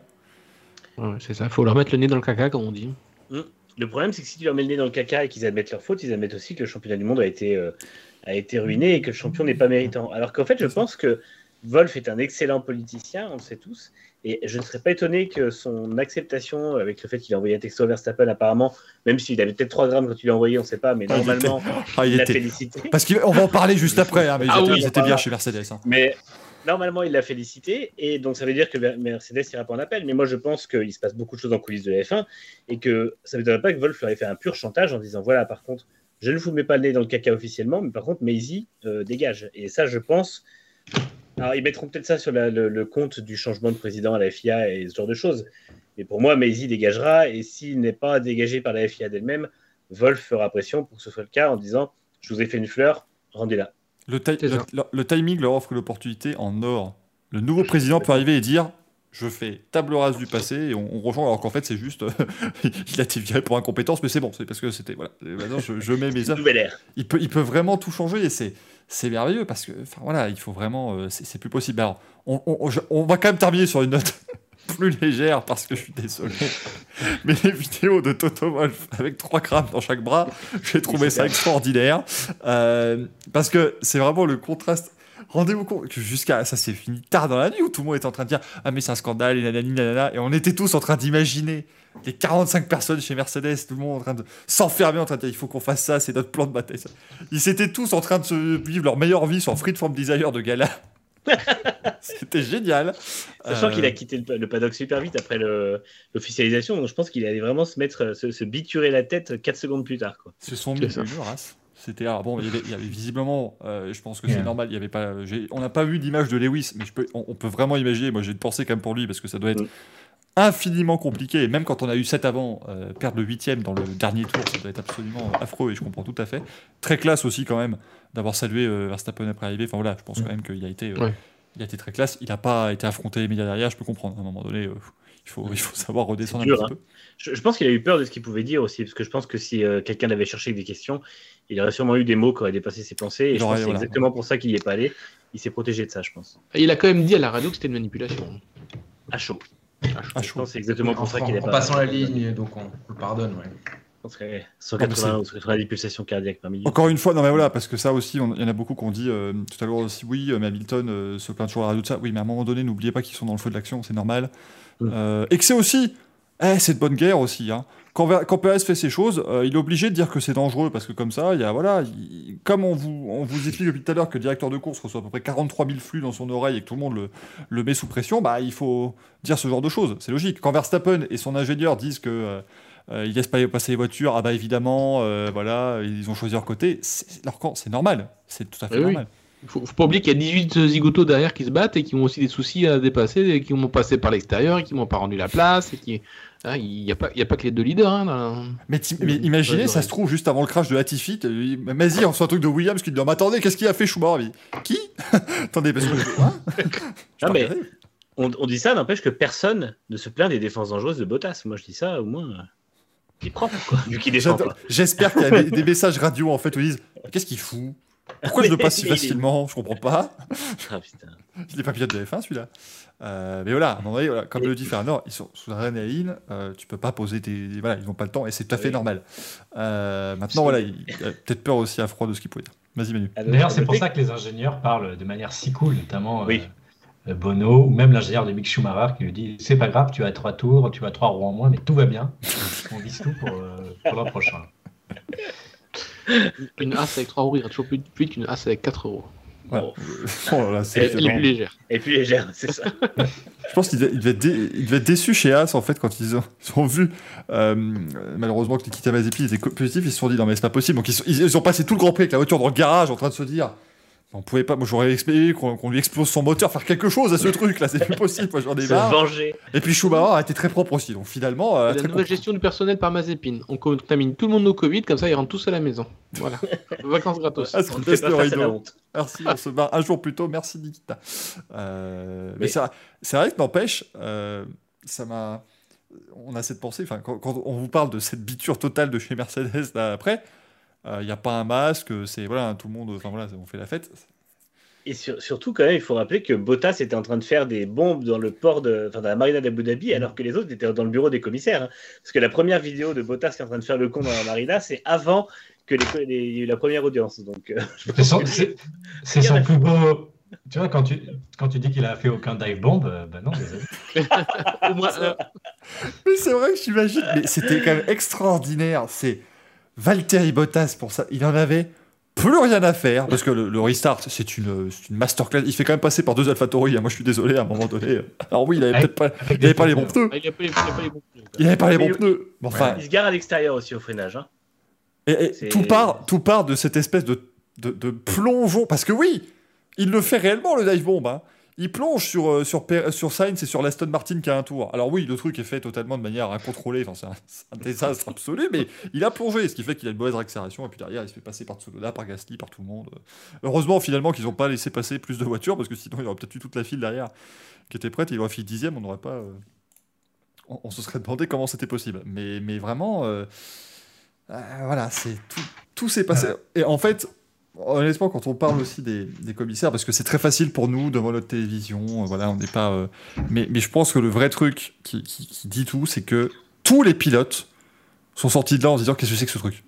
Il n'y en a pas un qui a compris ce qui s'est passé dans les cinq derniers tours. Et, et si eux ne comprennent pas, je pense qu'on peut quand même donner du crédit à leur, à, leur parole à ce moment-là. Ah bah, on a fait une petite compile aujourd'hui sur Next Gen. Euh, ils, sont, ils, sont, tous montés au créneau. Euh, ceux qui ont pu passer, ceux qui n'ont pas pu passer, ils étaient tous euh, soit énervés parce qu'ils n'avaient pas pu se dédoubler, et même ceux qui avaient dédoublé, les Alonso, Norris et compagnie, ils étaient, ils étaient en incompréhension totale devant la, la, façon dont le règlement avait été appliqué. Ouais. Je, ne sais plus qui a dit ça, je l'ai vu sur Twitter, que la, meilleure défense de Hamilton aujourd'hui, c'était pas Russell sur, sur Twitter. Oh, mais Russell qui a tweeté le 10. Mais en plus, lui, ça a l'air d'être le mec le plus, euh, plus calme, le plus cool.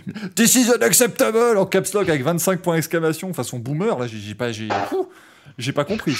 Mais c'était, euh, c'était, je sais plus si c'est toi hier euh, qui l'a dit dans le débrief de Formule Blabla, mais c'était, est-ce que c'est pas Toto Wolf qui avait pris le compte Twitter de Russell à ce moment-là pour, pour, essayer de se faire des billes un peu? tu sais, il reprend les comptes de tour, tu vas voir des trucs, tu vas...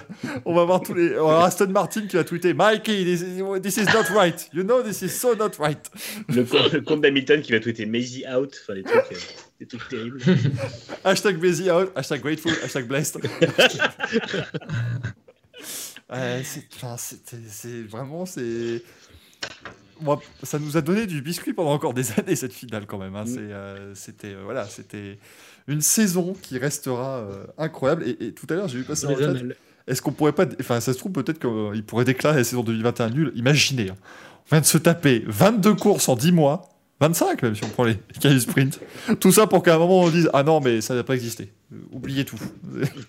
Nul et non avenu. C'est pas possible. Là, là, je, là, je pourrais vraiment pas. Il y a Bruno qui me dit dans le chat, je comprends pas comment Hamilton peut avoir envie de repartir pour une saison. C'est un débat, ouais, actuellement. Il y en a qui pensent qu'il pourrait nous faire une Rosberg 2016, dégoûté par la, par la, par, la décision de la FIA, par ce qui s'est passé. Je le pense pas. Franchement, je, je, le vois pas lâcher non plus. ça, euh, Mercedes. Euh, mais ce qui, peut le motiver, c'est de voir que Mercedes a vraiment, et là c'était une révélation qui est intéressante, c'est que Mercedes n'a dépensé aucun jeton de développement sur sa voiture 2021 parce qu'il maximisait 2022, en sachant que c'est un règlement qui va rester pour au moins trois ans, alors que Red Bull a même amené des évolutions jusqu'à Jeddah.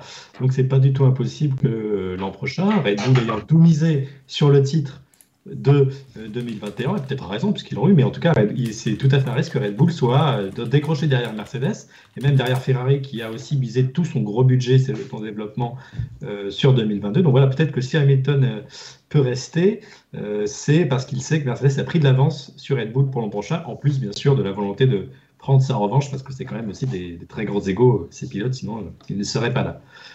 Un Ferrari, de Mercedes, ouais. la dernière fois qu'il a été revanchard comme ça, c'était après 2016 quand il a été battu par Rosberg. Et on a vu en 2017-2018 qu'il a étrié la concurrence euh, sans faire d'erreur en piste, ou en tout cas pas en course. Donc euh, effectivement, s'il revient de la même manière avec le même état d'esprit, il sera très très fort et il faudra compter sur lui immédiatement, sous réserve que aucune équipe n'a vraiment fait des pas en avant, des pas en avant, mais je pense qu'il sera, il sera largement devant Russell. Je pense Attention à Alpine parce qu'ils ont un plan. Comme Elle plane. Alors là, euh, franchement, s'ils sont 12 et 14 sur la grille de départ Bahreïn, mais alors là, je, je vais personnellement distribuer les baffes. je vous préviens tout de suite. Ça va être incroyable.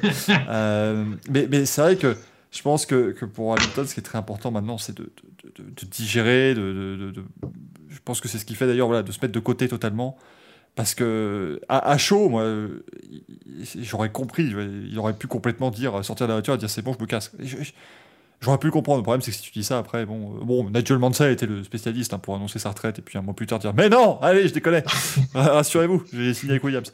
Mais... Vous imaginez Liberty Media, la gueule qu'il ferait si, euh, si Lewis Hamilton fait ça? Parce que Lewis Hamilton, c'est comme la figure, la star de la F1, la star mondiale. Euh, il serait obligé de, de rappeler. Je, veux dire que là, il faudrait qu'il sorte les rames quand même pour le. Il faudrait sortir les rames pour le faire revenir, hein, parce que ce serait quand même un sacré, un sacré camouflé pour le championnat. Mm. Bah, en fait, le truc, c'est que je pense effectivement, là, là on, parce qu'on l'avait évoqué hein, avant, c'était, ça, ça commence à se dire, est-ce qu'il gagnait le huitième, est-ce qu'il partirait pas, comme Rosberg, tout ça, mais on était tous plus ou moins d'accord pour dire que ça n'arriverait pas parce que c'est pas dans sa mentalité. Mais là, il y a le sentiment de se faire voler, en fait, à mon avis, euh, qui, qui, qui, doit, qui doit à un moment donné exister. Enfin, c'est pas. Euh, et là, je ne dis pas il a raison, il a tort, mais quand, quand ça se passe de cette manière-là, c'est normal qu'à un moment donné, tu y penses, en fait, je, pense. Euh, tu es, obligé de te dire, comme en 2016, il pouvait se sentir euh, voilà, un, peu volé parce qu'il y a eu la casse moteur, tout ce genre de choses. Mais là, mm. c'est vraiment l'instance dirigeante qui, en, 3 secondes, l'a fait passer de. Parce que franchement, ce qui se passe, c'est que quand Maisie annonce les voitures doublées ne repasseront pas, il devient champion du monde, Hamilton, à ce moment-là, quasiment. Euh, mm. Le titre est quasiment fait. Et deux minutes plus tard, on lui dit non, non, c'est bon, t'es plus champion du monde. C'est quand même un ascenseur émotionnel qui est absolument affreux. Il y a aussi qui peut jouer. Il a répété toute l'année que le titre constructeur était à ses yeux plus important que le titre pilote. Bon, bah, il est servi. Il y a aussi le fait que son engagement en F1 est plus important que le simple pilotage, avec tous les son engagement pour la diversité et l'égalité qu'il a lancé. Donc, il y aura peut-être aussi euh, une volonté de, de rester en F1 aussi pour ces raisons-là. Et autre chose, tu viens de le rappeler, Alex, déjà, il a encore un contrat de deux ans, il faut quand même le rappeler, même si Rosberg aussi hein, avait, avait prolongé de deux ans l'époque. Euh, mais il y, a, il y, a, autre chose de super important, c'est que la prochaine saison, elle commence dans à peine 90 jours. Euh, je vois, je vois pas Hamilton, en fait. Euh, alors, Peut-être que lui, il n'a plus rien à prouver en F1 et qu'il s'en fiche, mais je pense pas qu'il s'en fiche et qu'il voudra pas laisser non plus Mercedes dans une situation euh, mauvaise en fait, parce que euh, Russell arrive, d'accord, euh, mais si Hamilton s'en va, il n'y a plus de leader chez Mercedes.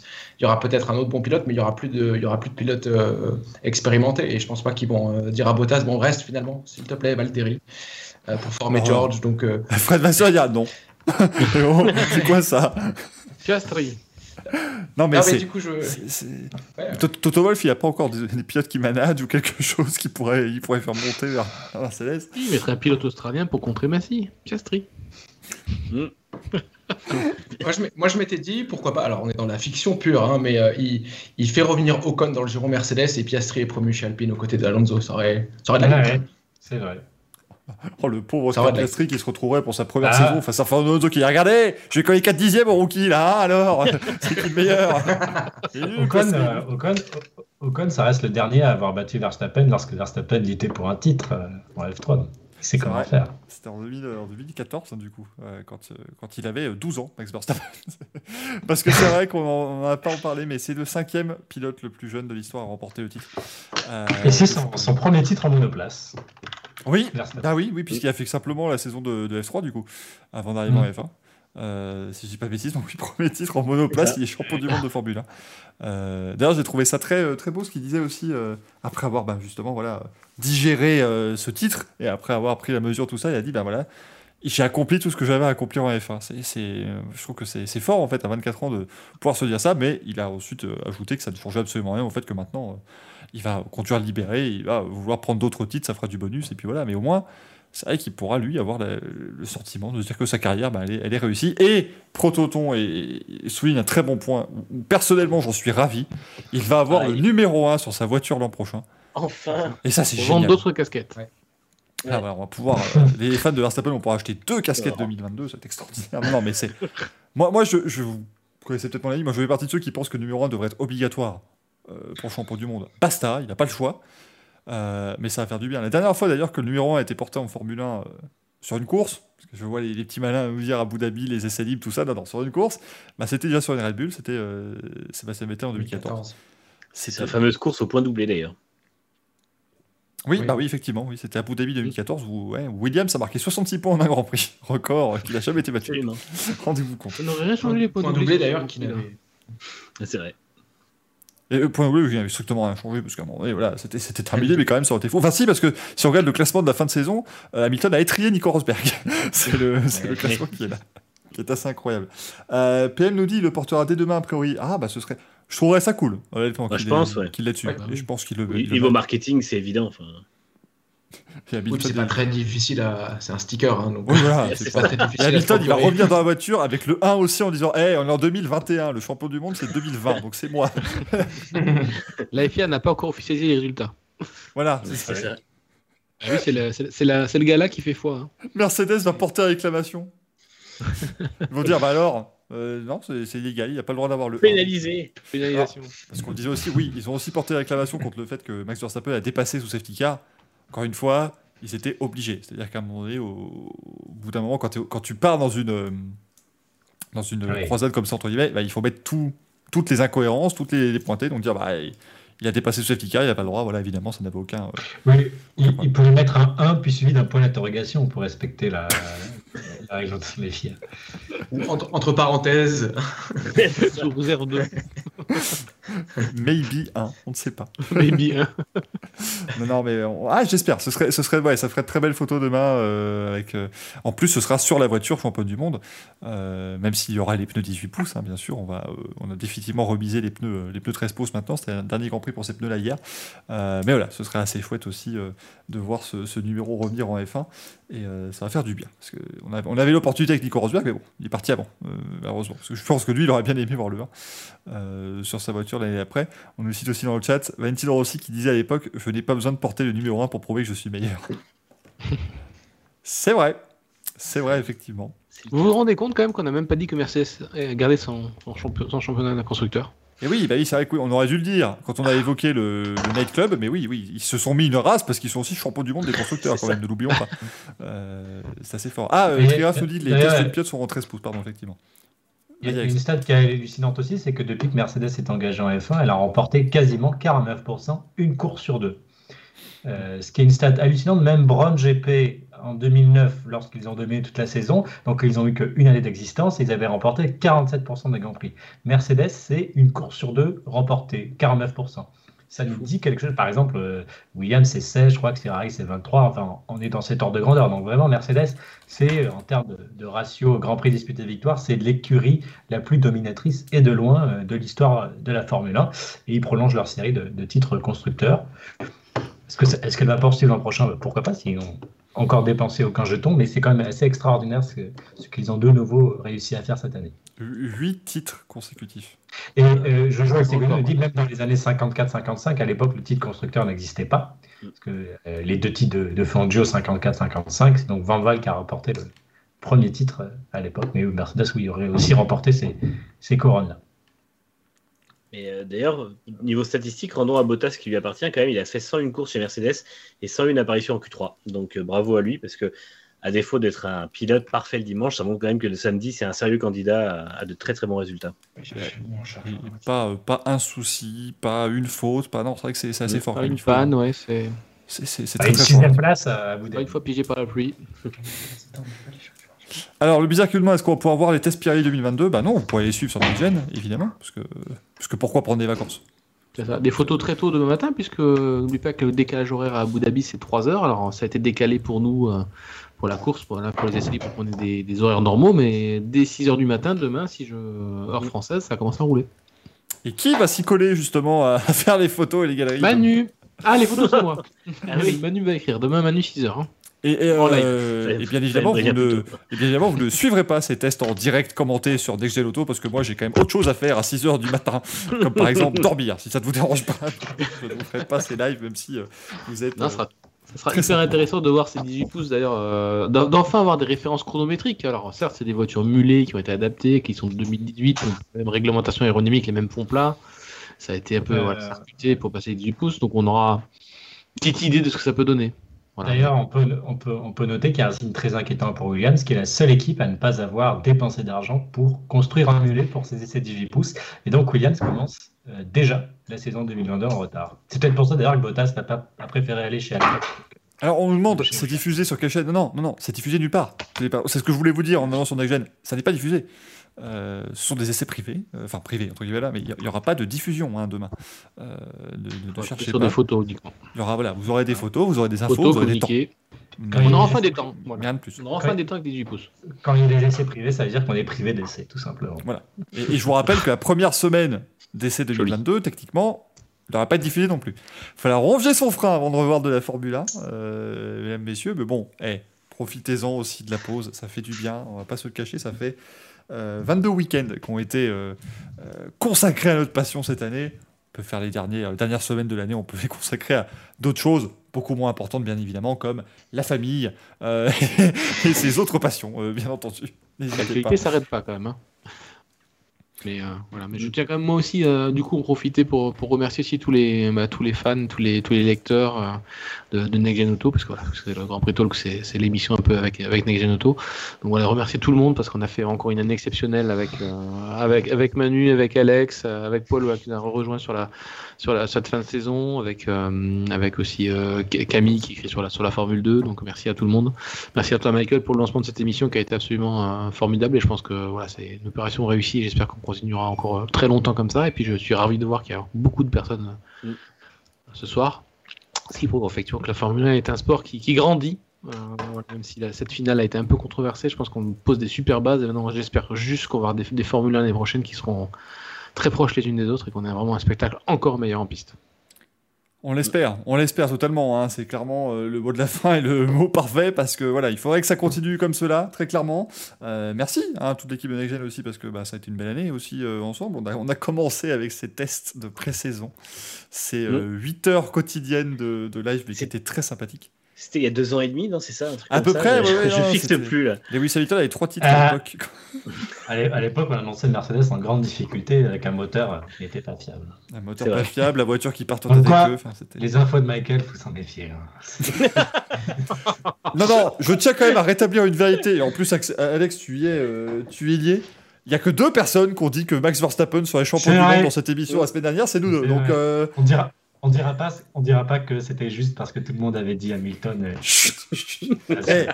c'est la première fois depuis Pourtant- 2004 que je fais un pronostic correct. Alors, excuse-moi, je- j'en profite et je le montre à tout le monde, euh, véritablement. Mais, mais merci non, non, à, tout- à toute, l'équipe. C'était un, un grand plaisir.